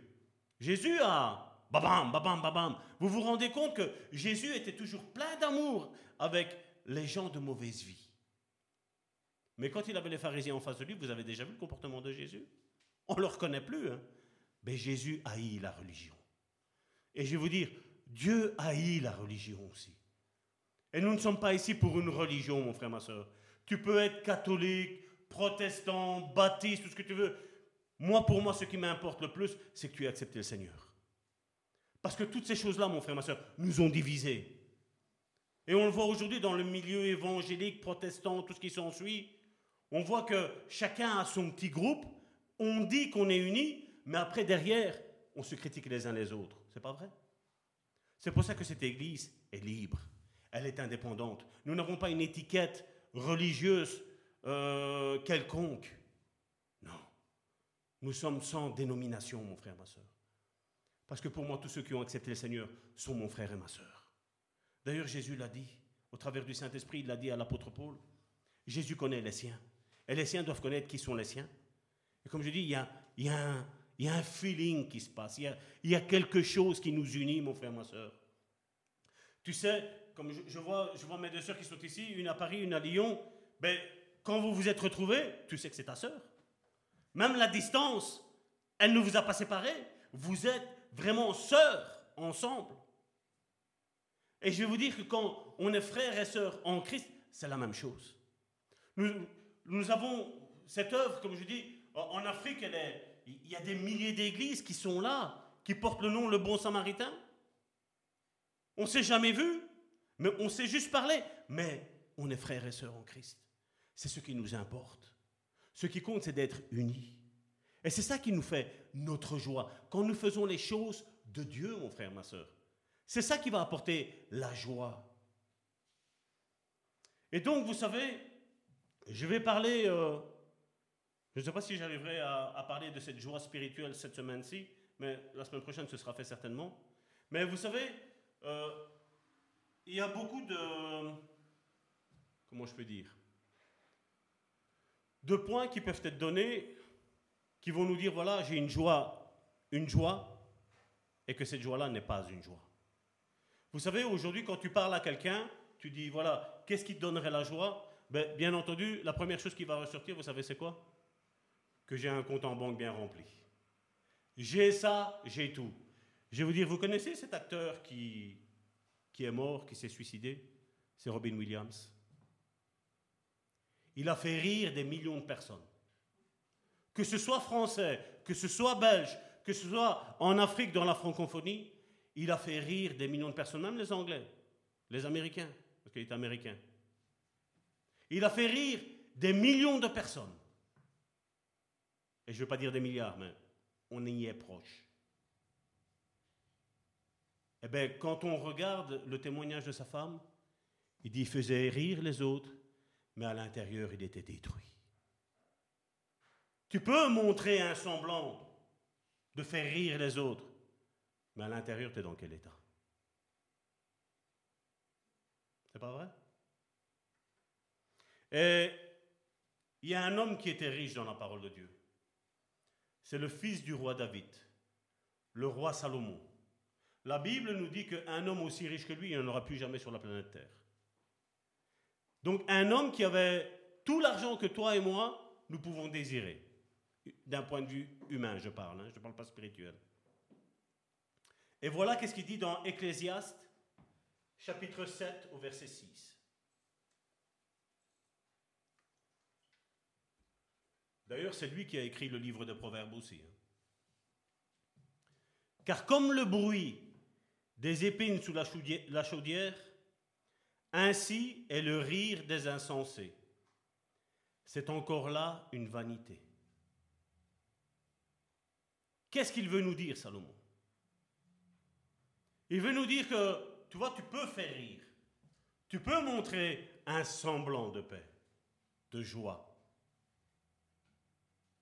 mais l'esprit, dans quel état est-il Comme j'ai dit, la, définition mondaine de ce monde nous dit que la joie est un sentiment de l'âme.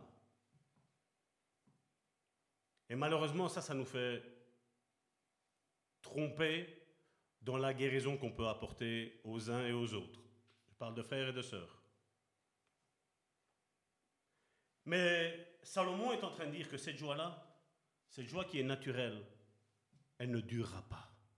Comme je vous dis tantôt, vous pouvez aller voir quelque chose qui va vous faire rire. Quand le spectacle est fini, que le rideau est baissé, les problèmes seront toujours là. Combien essayent de cacher leur état d'âme, de destruction, d'un semblant de joie?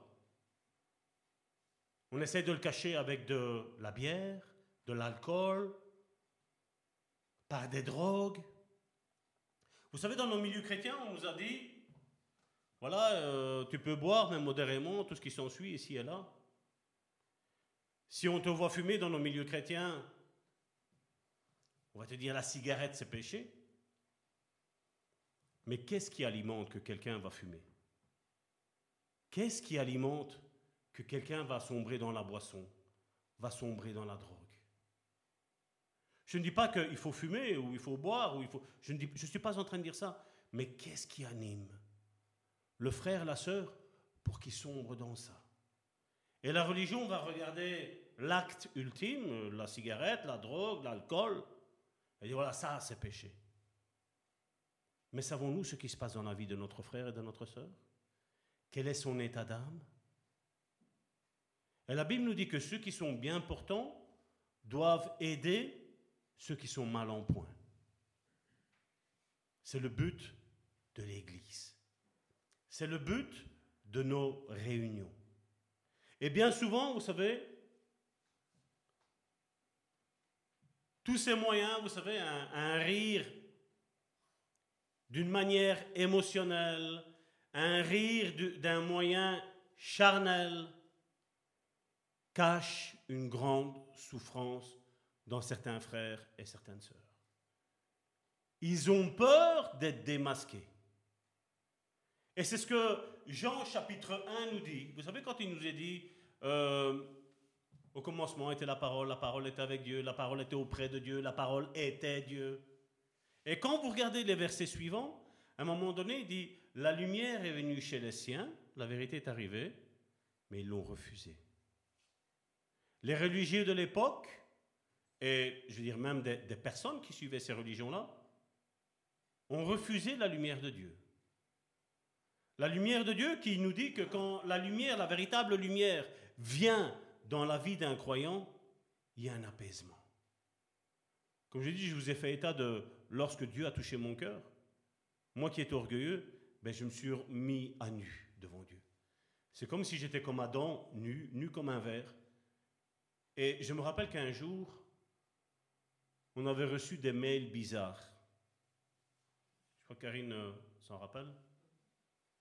Je me rappelle à un moment donné, nous étions il y avait ma, belle-sœur Joséphine qui était là, il y avait Karine et moi, nous étions tous les trois, et nous parlions au travers de, ces mails bizarres que nous recevions, parce que le, nom que nous recevions, c'était Saint-Esprit, voilà, c'était mis Saint-Esprit. Mais il y avait des, vous savez, des, points bien précis qui étaient, qui étaient dits. Et à un moment donné, on, est en train de parler, on entend un, comment, un mail qui arrive sur le, mail de Karine. Et pour rire, je crois que je dis, euh, euh, va voir, que, on ne sait jamais que c'est euh, Saint-Esprit qui envoie un message. Karine, ni une ni deux, je vais, aller voir, on ne sait jamais. effectivement, il y avait ce message qui était arrivé. Eh bien, vous savez, ça parlait un petit peu de, je ne sais plus c'était de, quoi exactement, mais je veux dire, ça parlait de moi, mais je vais vous dire dans des points bien précis. J'avais justement parlé, je crois que c'était deux jours, trois jours avant, de quelque chose à Karine, et dans ce mail-là, effectivement, ça parlait. Ça a été une période courte, mais je vais vous dire, c'était très intense. On est resté, ma femme et moi, on a dit, mais je dis, va savoir qu'est-ce que Dieu est en train de faire.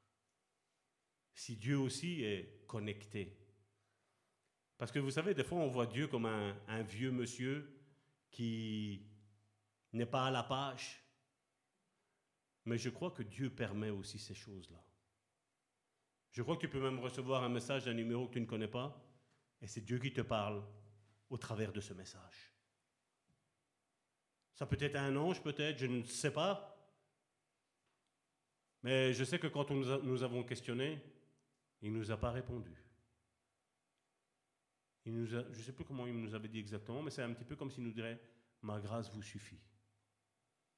Soyez fortifiés, soyez encouragés. C'était un moment où, personnellement, que ce soit pour moi, mais aussi pour ma femme, ça a été le moment le plus terrible de ma vie chrétienne. Le plus terrible. Mais Dieu nous a rejoints au travers de ces mails. Des études nous étaient même envoyées au travers de ce, de ce message-là. Et quand on lisait, on disait on est sur la bonne voie. On est sur la bonne voie. Et comme je dis, nous devons, faire très, très attention à tout ce que ce monde nous offre. Et nous devons faire attention à ne pas faire entrer ça dans nos vies, mon frère, ma soeur. Dans nos vies et dans l'Église, mon frère, ma soeur. Et vous savez, souvent, la joie se mêle à la douleur. Et c'est ce qui nous est dit dans Proverbe, chapitre 14, verset 13. Toujours le roi Salomon qui nous écrit ça. Au milieu même du rire, le cœur peut être affligé. Et la joie peut finir par la détresse. Qui oserait aujourd'hui dire Salomon, tu t'es trompé? Je veux dire, ces proverbes sont écrits il y a plus de 4000 ans maintenant. Vous croyez que la Bible a une mise à jour à faire? Moi, je ne pense pas. Mais je pense que moi, Salvatore, et chacun met son prénom s'il le veut, moi, Salvatore, j'ai besoin de me mettre à jour vis-à-vis de la parole de Dieu. Parce que ça, il est vrai. Combien de fois, Karine et moi, nous passions par des moments durs, nous montrions un sourire, mais à l'intérieur, on était triste, on était vide, on était brisé. Brisé. Et le mot est juste. Souvent, la joie essaye simplement de noyer ou de cacher les propres angoisses les propres peurs, les propres craintes ou les anxiétés, essayant d'assommer l'âme.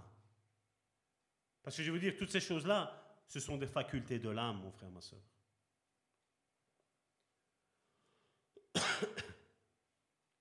Et alors, on a toutes des fausses conceptions ou raisonnements, comme le dit l'apôtre Paul dans 1 Corinthiens chapitre 15 au verset 32.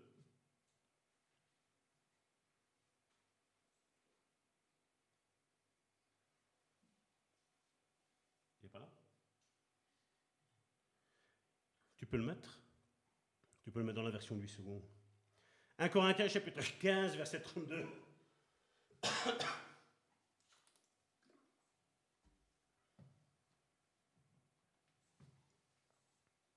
Il nous dit, c'est dans des vues humaines que j'ai combattu contre les bêtes à Éphèse. Quel avantage m'en revient-il? Si les morts ne ressuscitent pas, et là il prend ce que Salomon disait, il disait, mangeons et buvons, car demain nous mourrons. Il dit à un moment donné, sa prédication, elle était purement humaine. Il prenait des choses comme il voyait, parce que nous savons que l'apôtre Paul était un homme très, très, très intelligent. Aussi bien religieusement parlant, mais aussi aussi bien socialement parlant. Il connaissait tout ce que les philosophes grecs disaient de l'époque. Et il dit, un temps, ma prédication, elle reposait sur ses facultés humaines.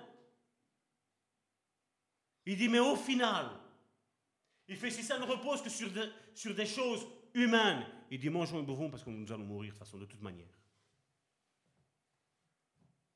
Mais il dit, non, j'ai une certitude que les morts ressusciteront. Et quand il parle des morts, ce sont aussi bien de ceux qui ont fait le bien, aussi bien que ceux qui ont fait le mal. Et c'est ce que, ce que la Bible nous dit. Quand on accepte le Seigneur comme ce brigand à la croix qui a accepté le Seigneur, nous n'aurons pas de jugement. Nous allons passer un feu et toutes les, et toutes les mauvaises œuvres ou les œuvres euh, que Dieu ne nous a pas demandé mais que nous avons quand même fait, vous savez, parce qu'aujourd'hui, en tant que chrétien, il faut le dire, on essaie d'avoir plus d'amour que Jésus. Même si Dieu ne nous dit pas de faire quelque chose, on va quand même le faire. Qu'est-ce qu'ils vont dire les gens? C'est pas vrai? Ben, Ces choses-là devant Dieu, elles vont, elles vont brûler.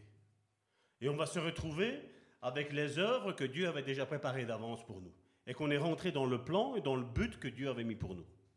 Et donc ça, on va se présenter avec ça. Il va dire, voilà, rentrez, rentre, fidèle serviteur, dans la maison de ton Père. Mais ceux qui n'auront pas, malheureusement, accepté le Seigneur, et aujourd'hui, je veux dire, avec tous les moyens technologiques que nous avons aujourd'hui, c'est possible. C'est possible de savoir. Vous savez, nous avons le pasteur comme l'Adam, j'en ai parlé la semaine dernière. Il travaille donc pour le bon samaritain au Togo. Et lui, il va pas dans les villes. Vous savez, dans les villes où il y a de l'argent, vous savez qu'est-ce qu'il fait? Il va dans les lieux où il n'y a pas d'argent. Dans des lieux où il parle des patois. Lui va là-bas et il annonce l'évangile. Il va là-bas, il parle de l'évangile, il reste pendant deux mois, trois mois, quatre mois. Sa femme, ses enfants, vous les voyez se charger d'eau, ils vont apporter là-bas, parce que vous savez, en Afrique, c'est comme ça la coutume. Où on lui envoie, euh, combien de fois qu'on l'a fait avec Karine, on lui envoie des vêtements, on envoie des jouets, et lui, il récolte ça et après, il va les donner là-bas.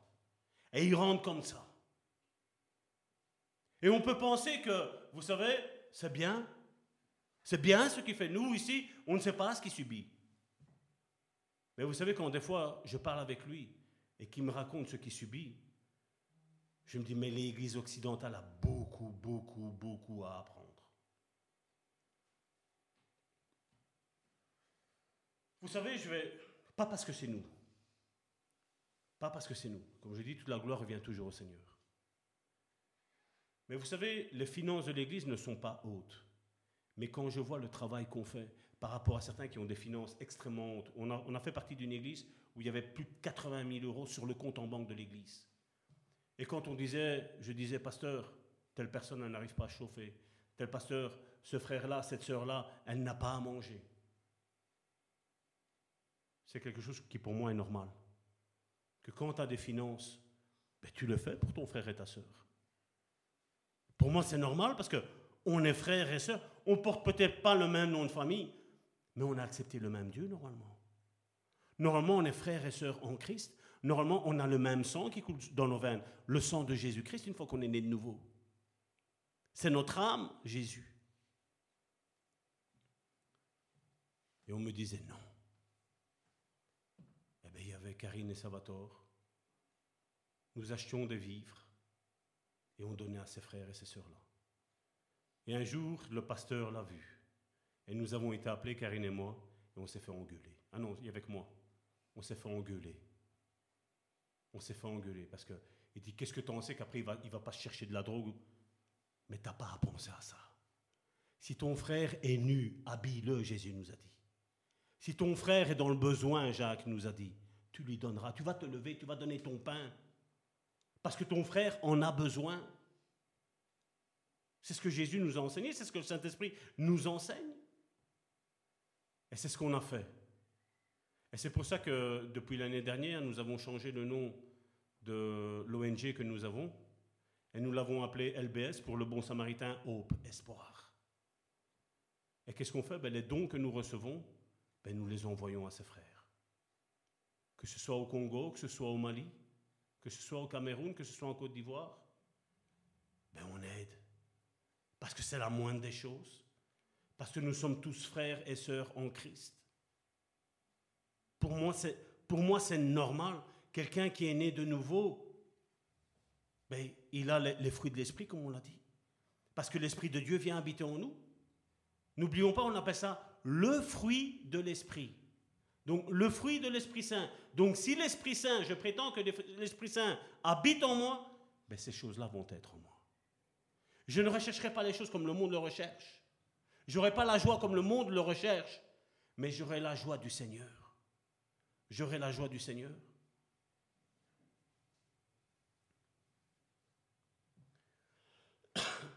Une autre forme de joie est certainement le plaisir, le plaisir que procure l'activité.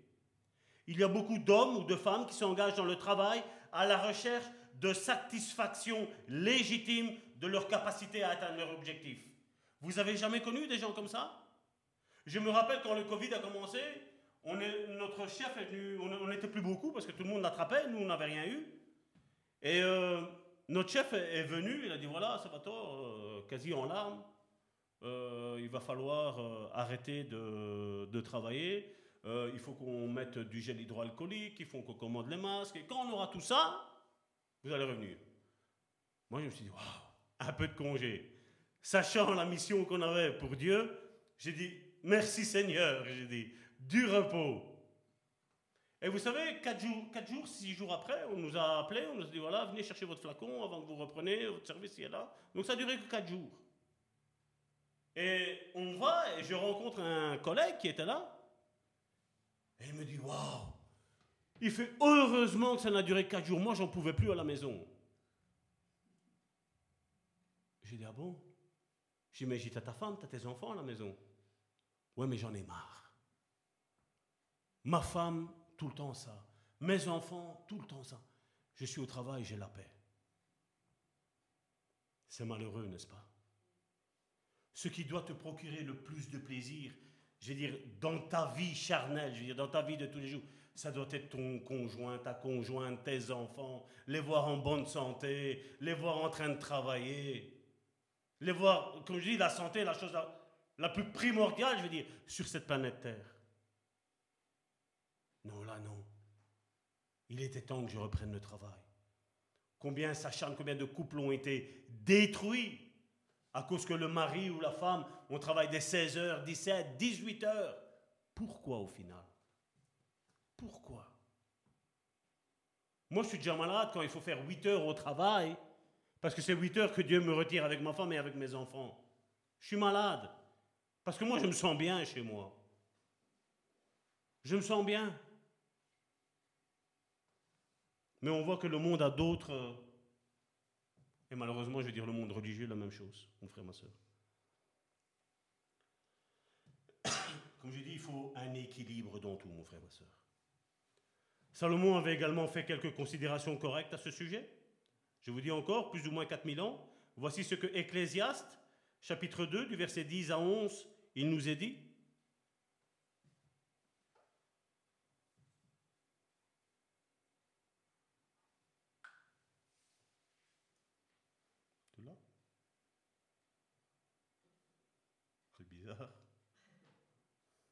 Ben, mais le Ecclésiaste chapitre 2 du verset 10 à 11, s'il te plaît.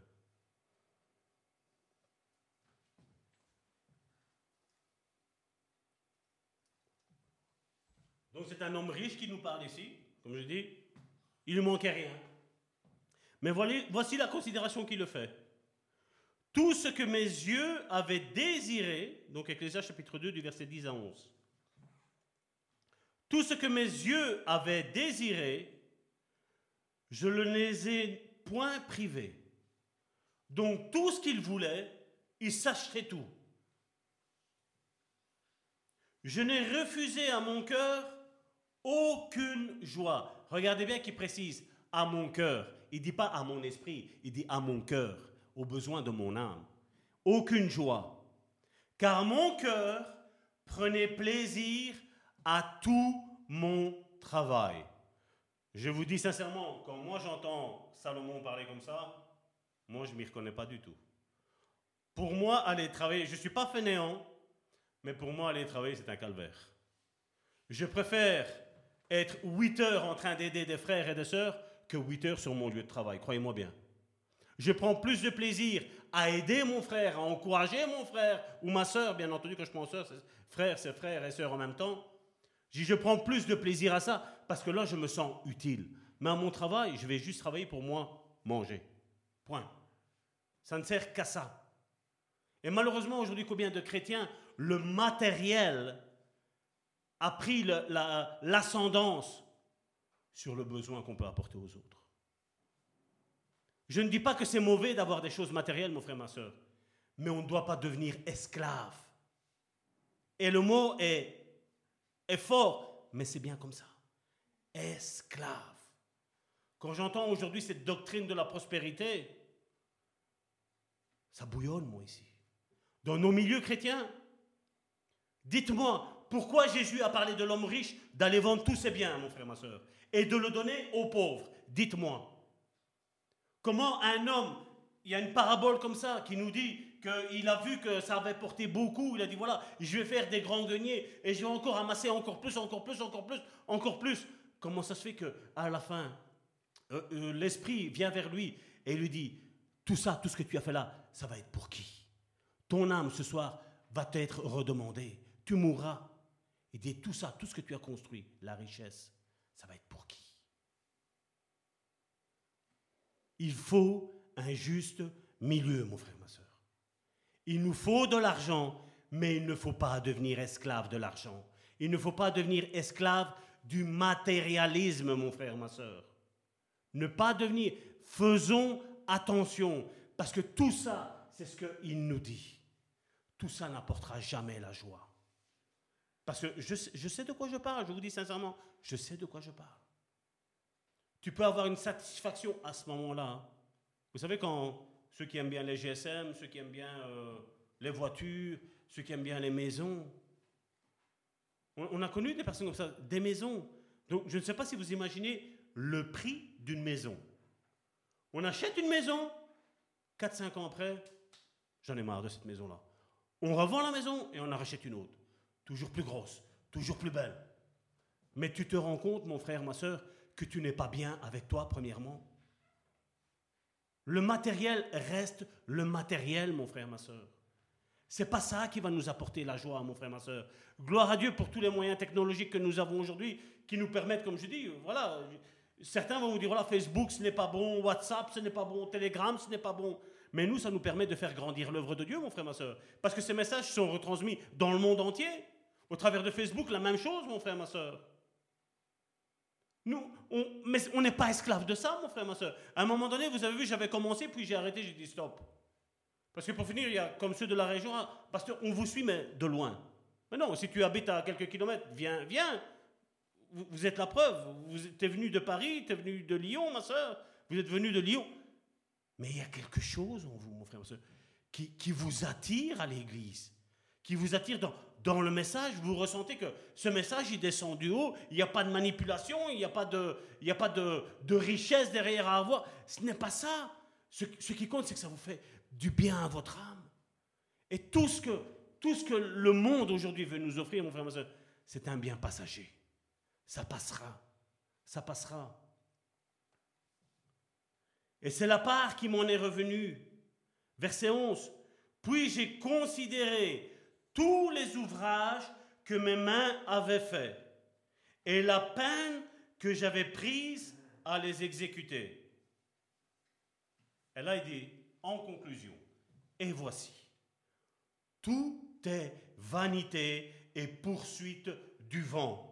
Il n'y a aucun avantage à tirer de ce qu'on fait sous le soleil. C'est un homme riche qui parle de ça, mon frère, ma soeur un homme extrêmement riche qui a été dominé par le matérialisme, dominé par son travail. Je n'ai plus le nombre exact parce que, comme je dis, moi, ça ne m'intéresse pas. Il y a certains pasteurs, ils, savent le nombre exact de femmes qu'il a eues et de concubines qu'il a eues, mais c'est un nombre invraisemblable.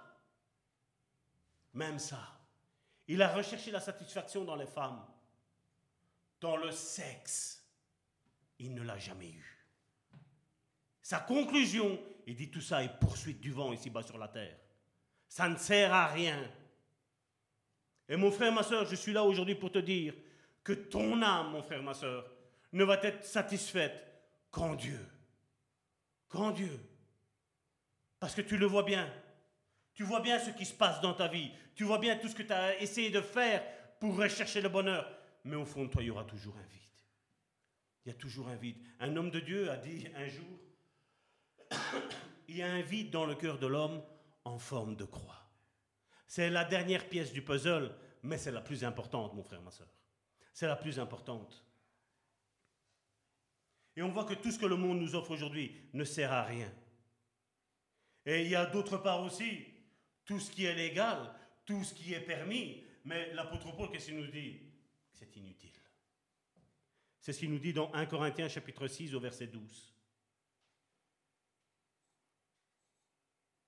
Tout m'est permis, mais tout n'est pas utile. Dieu ne t'interdit rien, mon frère, ma soeur. Mais est-ce qu'il y a une utilité pour ton âme? Est-ce qu'il y a une utilité pour ton esprit, mon frère, ma soeur C'est ce qu'on doit se demander. Vous savez, je ne suis pas contre le travail. Loin, de moi cette pensée, j'ai tout le temps travaillé. J'ai tout le temps travaillé. Mais trop de travail, mon frère, ma soeur, fatigue. Et quand la fatigue s'installe, je vais te dire qu'il y a un processus qui s'installe. D'abord, la fatigue arrive. Et ensuite, tu as le découragement. Et après le découragement, vous savez, c'est quoi la dernière porte que le diable ouvre? C'est la dépression. Qu'est-ce que la dépression? C'est un esprit de mort. Qu'est-ce que la dépression? C'est avoir essayé d'être fort alors qu'on avait besoin de réconfort. On a encouragé alors qu'on avait besoin d'être encouragé. Et c'est pour ça que l'Église nous dit de nous encourager mutuellement. Comme un fleuve, vous savez qu'il y a un courant d'air qui est là, et les uns les autres. Aujourd'hui, c'est moi qui t'encourage, demain, toi, tu vas encourager l'autre, et après-demain, ce sera l'autre qui viendra m'encourager. Ça tourne. Il y a tout le monde qui encourage tout le monde. Et on ne reste pas là à regarder Salvatore, Karine, euh, euh, nos sœurs de, la louange, à dire, ah, ils vont, ils nous encourager. Toi aussi, mon frère, ma soeur, en tant que membre actif, pas passif, de l'Église, encourage. Encourage. Je vais parler un petit peu de cette joie spirituelle, peut-être que j'arriverai à le finir. Et donc cette joie spirituelle, c'est Jésus-Christ a promis sa joie à sa disciple, à ses disciples et donc à nous aussi. Ça c'est la bonne nouvelle. Je ne vais pas parler de ceux qui sont juste appelés, je vais parler de ceux qui sont élus. Les disciples, c'est ça. Les appelés, ce sont les, chrétiens. Les élus, ce sont les disciples. Qu'est-ce qu'un disciple? C'est qu'il regarde dans la Bible ce qui est noté et il commence à travailler de cette même manière-là. Et Jésus nous dit, il y a beaucoup d'appelés, mais il y a peu d'élus. Et donc là, on doit faire très très attention.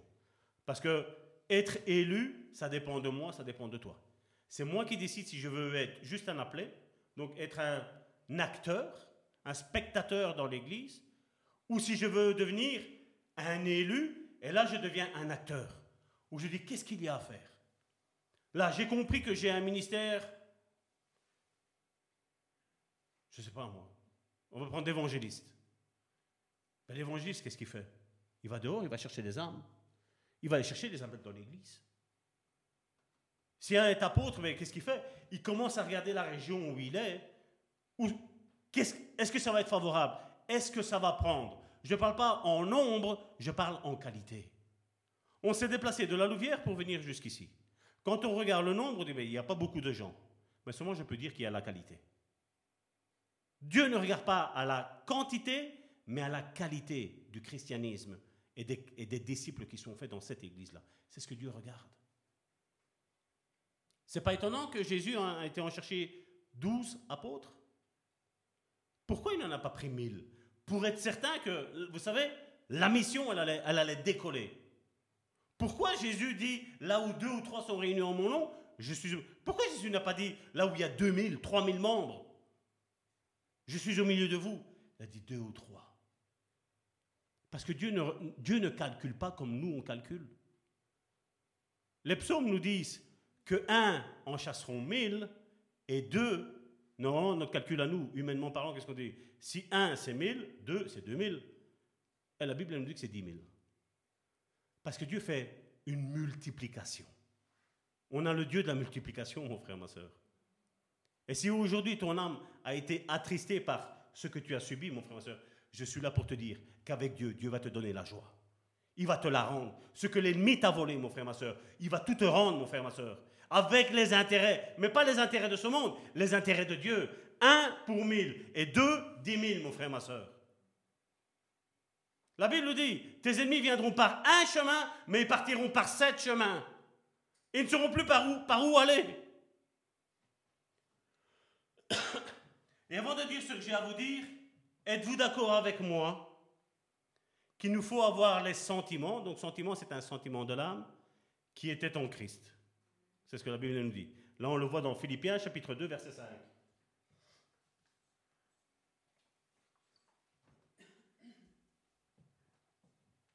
Ayez en vous les sentiments qui étaient en Jésus-Christ. Est-ce qu'il dit si tu veux Si tu veux, et les sentiments. Si, ça te fait. Euh, par commodité, on va dire. non, il dit ayez. C'est une obligation. Il nous dit ayez les sentiments qui étaient en Christ. Et on le voit, il disait, ah, quand on prend le contexte, il dit Dieu était Dieu, mais quand il est venu, il s'est dépouillé de tout. Et être disciple, c'est ça, c'est se dépouiller de tout ce que moi j'ai besoin. Me dépouiller pour le donner à qui? Certains diront à Dieu. Non, Dieu regarde ton frère et ta sœur. Vous, savez, dans nos milieux chrétiens, il est parlé beaucoup de, de dîmes. Mais je vais te dire, tu peux donner ta dîme à l'église si tu le veux. Ici, on ne prêche pas la dîme, mais tu peux donner ta dîme à l'église si tu le veux. Mais si ton frère et ta sœur a besoin, moi, Salvatore, le pasteur, je te dis, donne d'abord à celui qui a besoin et après pense à l'église. Parce que l'église, Dieu s'en prend soin, mon frère, ma sœur. C'est Dieu qui gère. Mais ça, c'est parce que j'ai ma foi. Parce que je ne marche pas avec les yeux de la vue, mon frère, ma sœur. Je marche avec les yeux de l'esprit. Si quelqu'un alentour de toi est dans le besoin, aide-le. Aide-le. Comme Jésus l'a dit à ce jeune homme riche, il a dit va et vends tous tes biens. Et après, viens, suis-moi après. Après que tu aies fait ça, tu pourras dire que je suis disciple. Combien savent qu'il faut rechercher d'abord les choses d'en haut? C'est pas vrai? Ça vous rappelle quelques paroles de Jésus, hein, n'est-ce pas? Matthieu chapitre 6, verset 33. C'est beaucoup prêché, hein, ça. Mais être mis en pratique, je ne vais pas mettre mes mains à couper, je vais même les cacher. Cherchez premièrement le royaume et la justice de Dieu, et toutes ces choses vous seront données par-dessus tout. Et là, quand vous regardez, il parlait de bien. Il parlait de, d'avoir des... Je ne vais pas parler de richesse, mais d'être bien, de, de se tracasser, vous savez, d'être habillé. Vous savez, de, de manger. C'est des choses qui sont naturelles d'être habillé, d'être mangé, n'est-ce pas? Et Jésus dit, ne recherchez pas ça. Il dit, recherchez d'abord ça. Il fait, après toutes ces choses-là, tu auras à manger, tu auras à boire et tu seras de quoi? Tu seras vêtu. La joie de Christ s'exprime essentiellement en trois caractéristiques. La première, c'est la joie de faire la volonté du Père. Là, tu peux dire, là, j'ai en moi le fruit de l'Esprit, de, ce que, de ce que Dieu m'a donné, de son Esprit Saint qui vit en moi. La joie de faire la volonté du Père. Et regardez ce que Jésus a dit dans Jean chapitre 4, verset 34.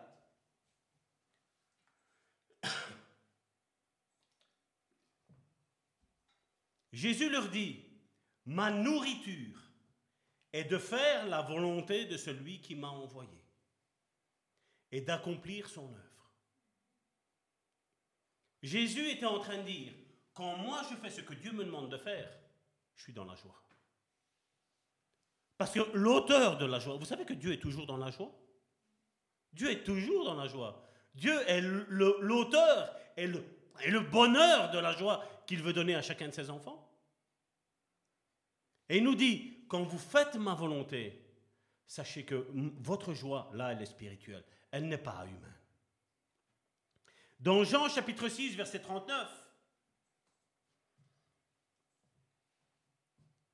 Or, la volonté de celui qui m'a envoyé, c'est que je ne perde rien de tout ce qu'il m'a donné. Rien. Et combien de fois Dieu nous donne la joie, mon frère, ma soeur? Et à cause de, de quelqu'un qui peut-être qui va te critiquer ou qui va médire sur toi, tu sais, je ne suis pas là pour dire ça ne va rien te faire. Comme je dis, c'est sûr et certain quand tu sais tu as donné, tu t'es donné corps et âme pour aider quelqu'un et qu'après tu sais que celui-là parle mal de toi, c'est sûr et certain que humainement parlant, ça fait mal. Je sais de quoi je parle. Ça fait mal. Mais à un moment donné, je dis Seigneur, moi je ne descends pas dans, dans mon âme ou dans ma chair. Moi je reste dans l'esprit. J'ai fait ce que tu m'as demandé de faire. Tu m'as créé pour aider mon frère et ma soeur. Je n'ai pas été créé pour m'aider moi-même. J'ai été créé pour aider mon frère et ma soeur. Je suis au service de Dieu. Ministère, c'est service vis-à-vis d'autrui. Et quand je vois, et quand on, avec mon épouse, on reçoit des fois, il y a ces messages écrits qui c'est bien. Mais vous savez, quand c'est un message audio, c'est autre chose. Parce que là, vous sentez la joie du frère, vous sentez la joie de la sœur qui dit merci, pasteur, ce que vous avez fait. J'ai passé dans la détresse, mais là maintenant, Dieu a ouvert les écluses des cieux sur ma vie. Et tu sens la joie, tu sens que Dieu a fait quelque chose. Il n'y a pas de prix, mon frère, ma soeur. Tu as beau avoir dépensé peut-être un mois à prier jour et nuit avec la personne. Après ça, toute cette fatigue-là, elle est évanouie, mon frère, ma soeur. Et tu renouvelles tes forces. Tu dis, allez, le prochain maintenant. Le prochain à aider. Pour Karine et pour moi, c'est une joie d'aider. C'est un plaisir d'aider. L'apôtre Paul aux Hébreux, il écrit dans Hébreux chapitre 12, verset 2, pour avoir une joie parfaite, une joie spirituelle, mon frère, mon ma soeur, une joie qui ne partira pas. Regardez qu'est-ce qu'il nous dit. Ayez les regards sur Jésus. Et certains pourraient dire, mais comment on fait pour regarder Jésus? Parce qu'on ne le voit pas Moi, je vais vous dire que Jésus, je le vois. Vous allez me dire, mais Salvatore, comment tu le vois? Mais quand je regarde vos vies, quand je vois en vous, Christ est en vous. Et la Bible nous dit, Christ en nous, espérance de gloire. Quand je vois mon frère et ma soeur, mon frère et ma soeur, je vois Christ resplendir dans vos vies. Toi, tu ne le vois pas. Certains se regarderont peut-être dans la glace et diront, ah, je suis grosse. Je dis grosse au féminin parce que généralement c'est la femme. Nous, les hommes, on aime bien manger, c'est pas vrai? Mais généralement, la femme, ah, je suis grosse, je suis moche, fond de teint, rouge à lèvres, euh, mascara. Nous, les hommes, c'est bon, cool, cool. Ayez les regards sur Jésus, le chef et le consommateur de la foi. Quelque part, il dit, c'est l'architecte de ta foi, mon frère, ma soeur. Quand tu sais que tu vois, tu es ton frère, tu es ta soeur, tu sais que tu es pleinement dans la volonté de Dieu, mon frère, ma soeur. Et ça te procure une joie qui a rien qui procure. Parce que tu peux faire tout ce que le monde t'offre. C'est pas ça qui va faire. Tu peux avoir une passion pour l'aviation, une passion pour les voitures, une passion pour ça. Une fois que tu as fini ta passion, que tu n'es plus avec ta voiture, si tu as la passion pour la voiture, quand tu sors de ta voiture, c'est fini.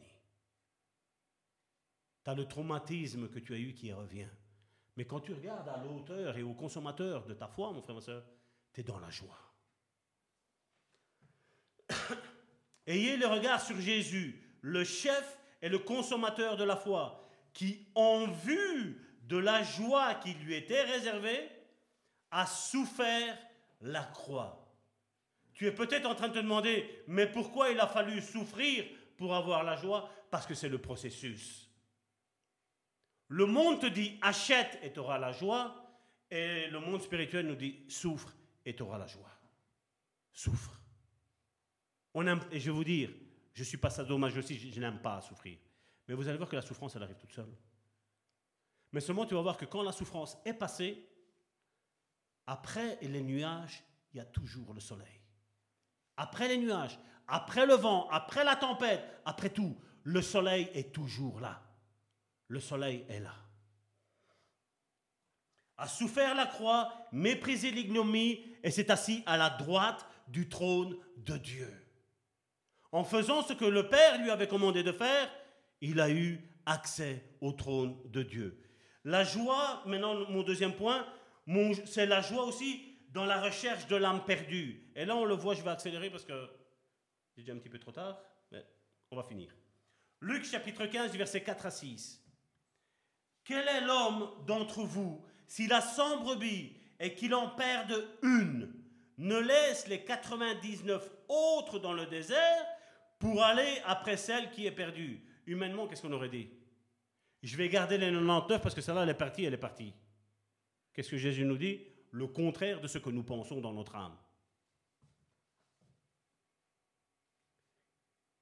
Pour aller après celle qui est perdue, jusqu'à ce qu'il la trouve. Lorsqu'il l'a retrouvée, il la met avec joie sur ses épaules. Et prendre une brebis et la mettre sur ton épaule, ça va nous causer quoi? Ben, Une défaillance, ça va nous causer quelque chose, une perte de fatigue, une perte de force. Mais seulement le fait que tu l'aies sauvé, tu es dans la joie, parce que tu l'as sauvé, tu l'as retrouvé. Elle était peut-être craintive, chétive. Mais quand, quand la brebis te voit, toi, le bon berger, ben elle est dans la joie. Et toi, parce qu'elle, elle se réjouit, toi, tu te réjouis aussi. Et de retour à la maison, il appelle ses amis et ses voisins et leur dit, Réjouissez-vous avec moi, car j'ai trouvé ma brebis qui était perdue. Et on a en droit humainement de se dire, mais les 99 autres, ben les 99 sont restés en groupe. Elles ne se sont pas éloignées. Vous savez, c'est facile de retrouver 99 brebis, parce qu'il y a un groupe, il y a un bruit, il y a quelque chose qui se produit. Mais celle qui est toute seule, elle essaie de ne pas faire de bruit, pour pas que le loup la voie. Mais quand tu la retrouves, tu as de la joie que le loup ne l'a pas mangée, mon frère, ma soeur. Le troisième, c'est la joie dans la sagesse et dans l'amour de Dieu. On le voit dans Luc chapitre 10 au verset 21. En ce moment même, Jésus tressaillit de joie par le Saint-Esprit et il dit, je te loue Père, Seigneur du Seigneur du ciel et de la terre, de ce que tu as caché ces choses aux sages et aux intelligents et de ce que tu les as révélées aux enfants. Oui, Père, je te loue de ce que tu l'as voulu ainsi. Que un sage et un intelligent comprennent quelque chose, c'est une chose. Mais moi, Salvatore, j'étais un ignorant de la parole de Dieu. Mais Dieu me l'a révélé par son esprit. Et Jésus était dans la joie. Et maintenant, moi aussi, quand j'enseigne à des frères et des sœurs les choses spirituelles, et je vois qu'il y a un déclic, vous savez qui se passe? Mais ma femme et moi, nous sommes heureux. Nous sommes heureux parce que le diable ne te tourmentera plus, mon frère, ma soeur. Tu as compris ces choses. On l'a vu, combien, combien de délivrances nous avons obtenues. Combien de cancers qui étaient là, mon frère, ma soeur, depuis X temps. Et des personnes juste avec la délivrance ont été guéries. Ah, c'est sûr, quand on entendait le témoignage, qu'on nous disait, ah, j'étais à la toilette et boum, il y a une grosse boule de sang qui est sortie. Hein? C'est vrai que c'est, affreux. Mais seulement après, quand il y a le test qui est fait, madame, on ne comprend pas, votre cancer, il est parti. Comment il est parti, mon frère, ma soeur? Comment expliquer ça? La médecine est restée bouche ouverte, mon frère, ma soeur. Bouche ouverte. Ils n'ont pas compris. Et on n'est pas à un témoignage, mon frère, ma soeur.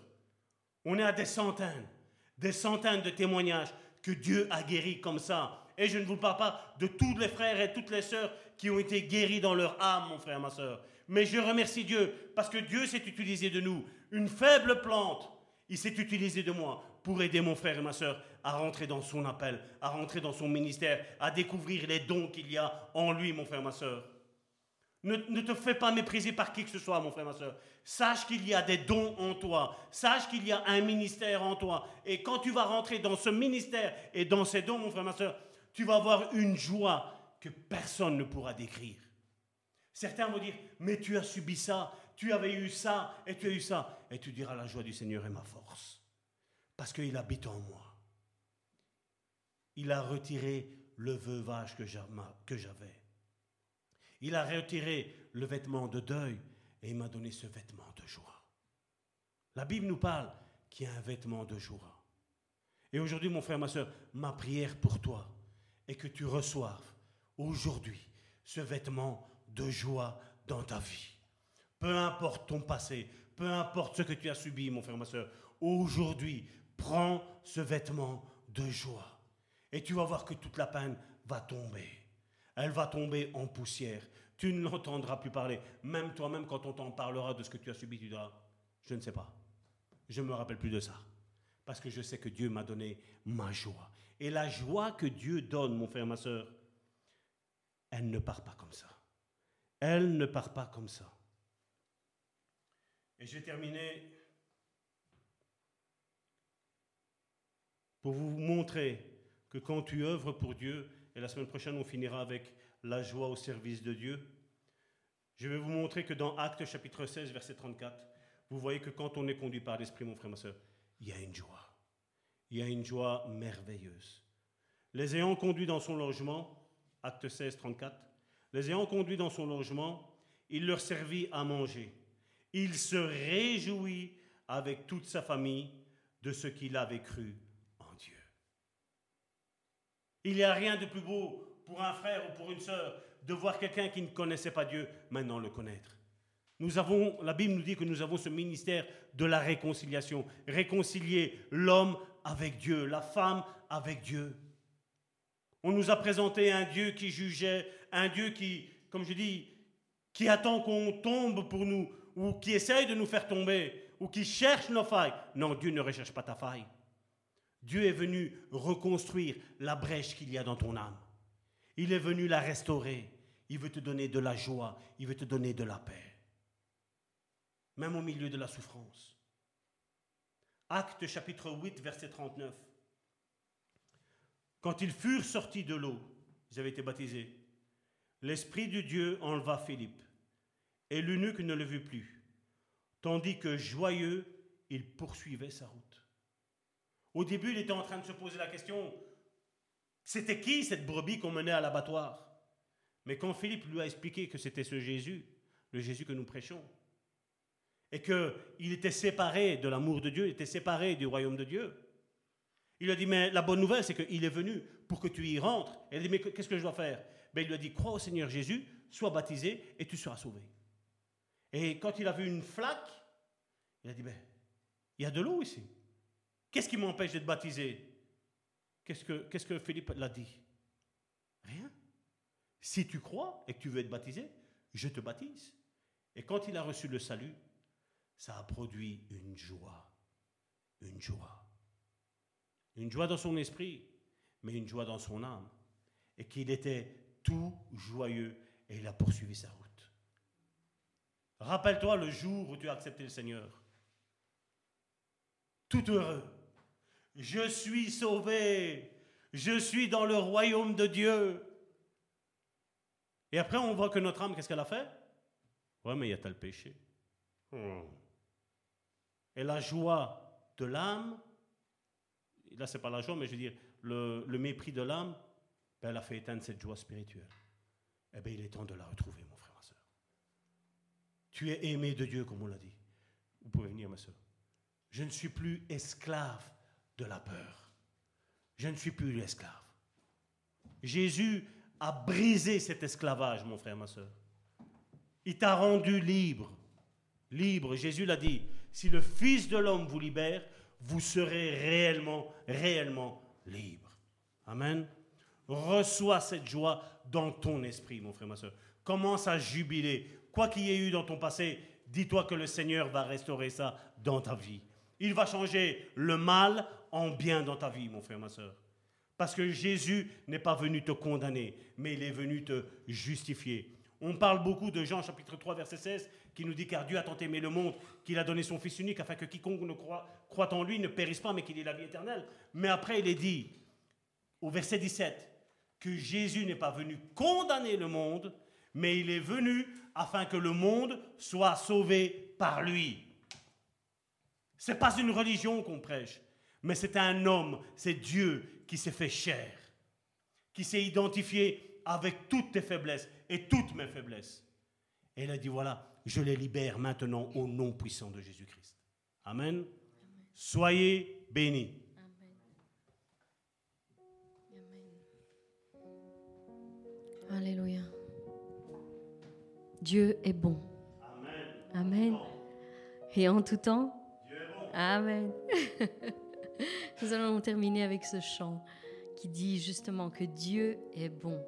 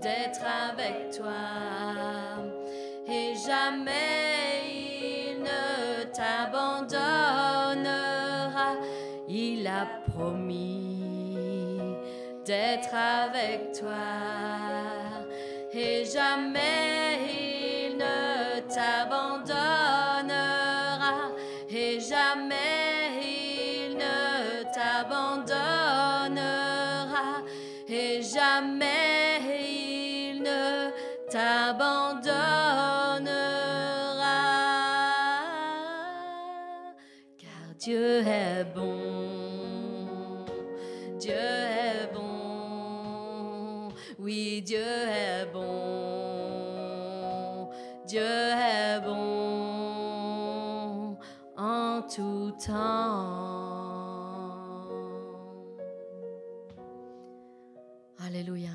Nous te rendons grâce, Seigneur, pour tes bontés qui se renouvellent chaque matin, Seigneur. Chaque matin, tu uses de bonté et de miséricorde envers chacun d'entre nous.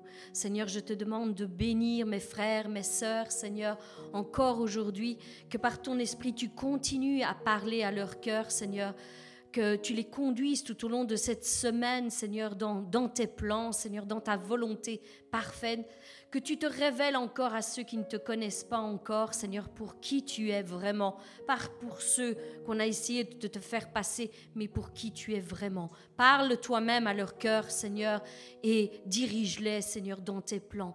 Je te rends grâce pour toutes choses, je te dis déjà merci pour chacun d'entre eux. Bénis-nous tous ensemble au nom puissant de Jésus-Christ. Amen.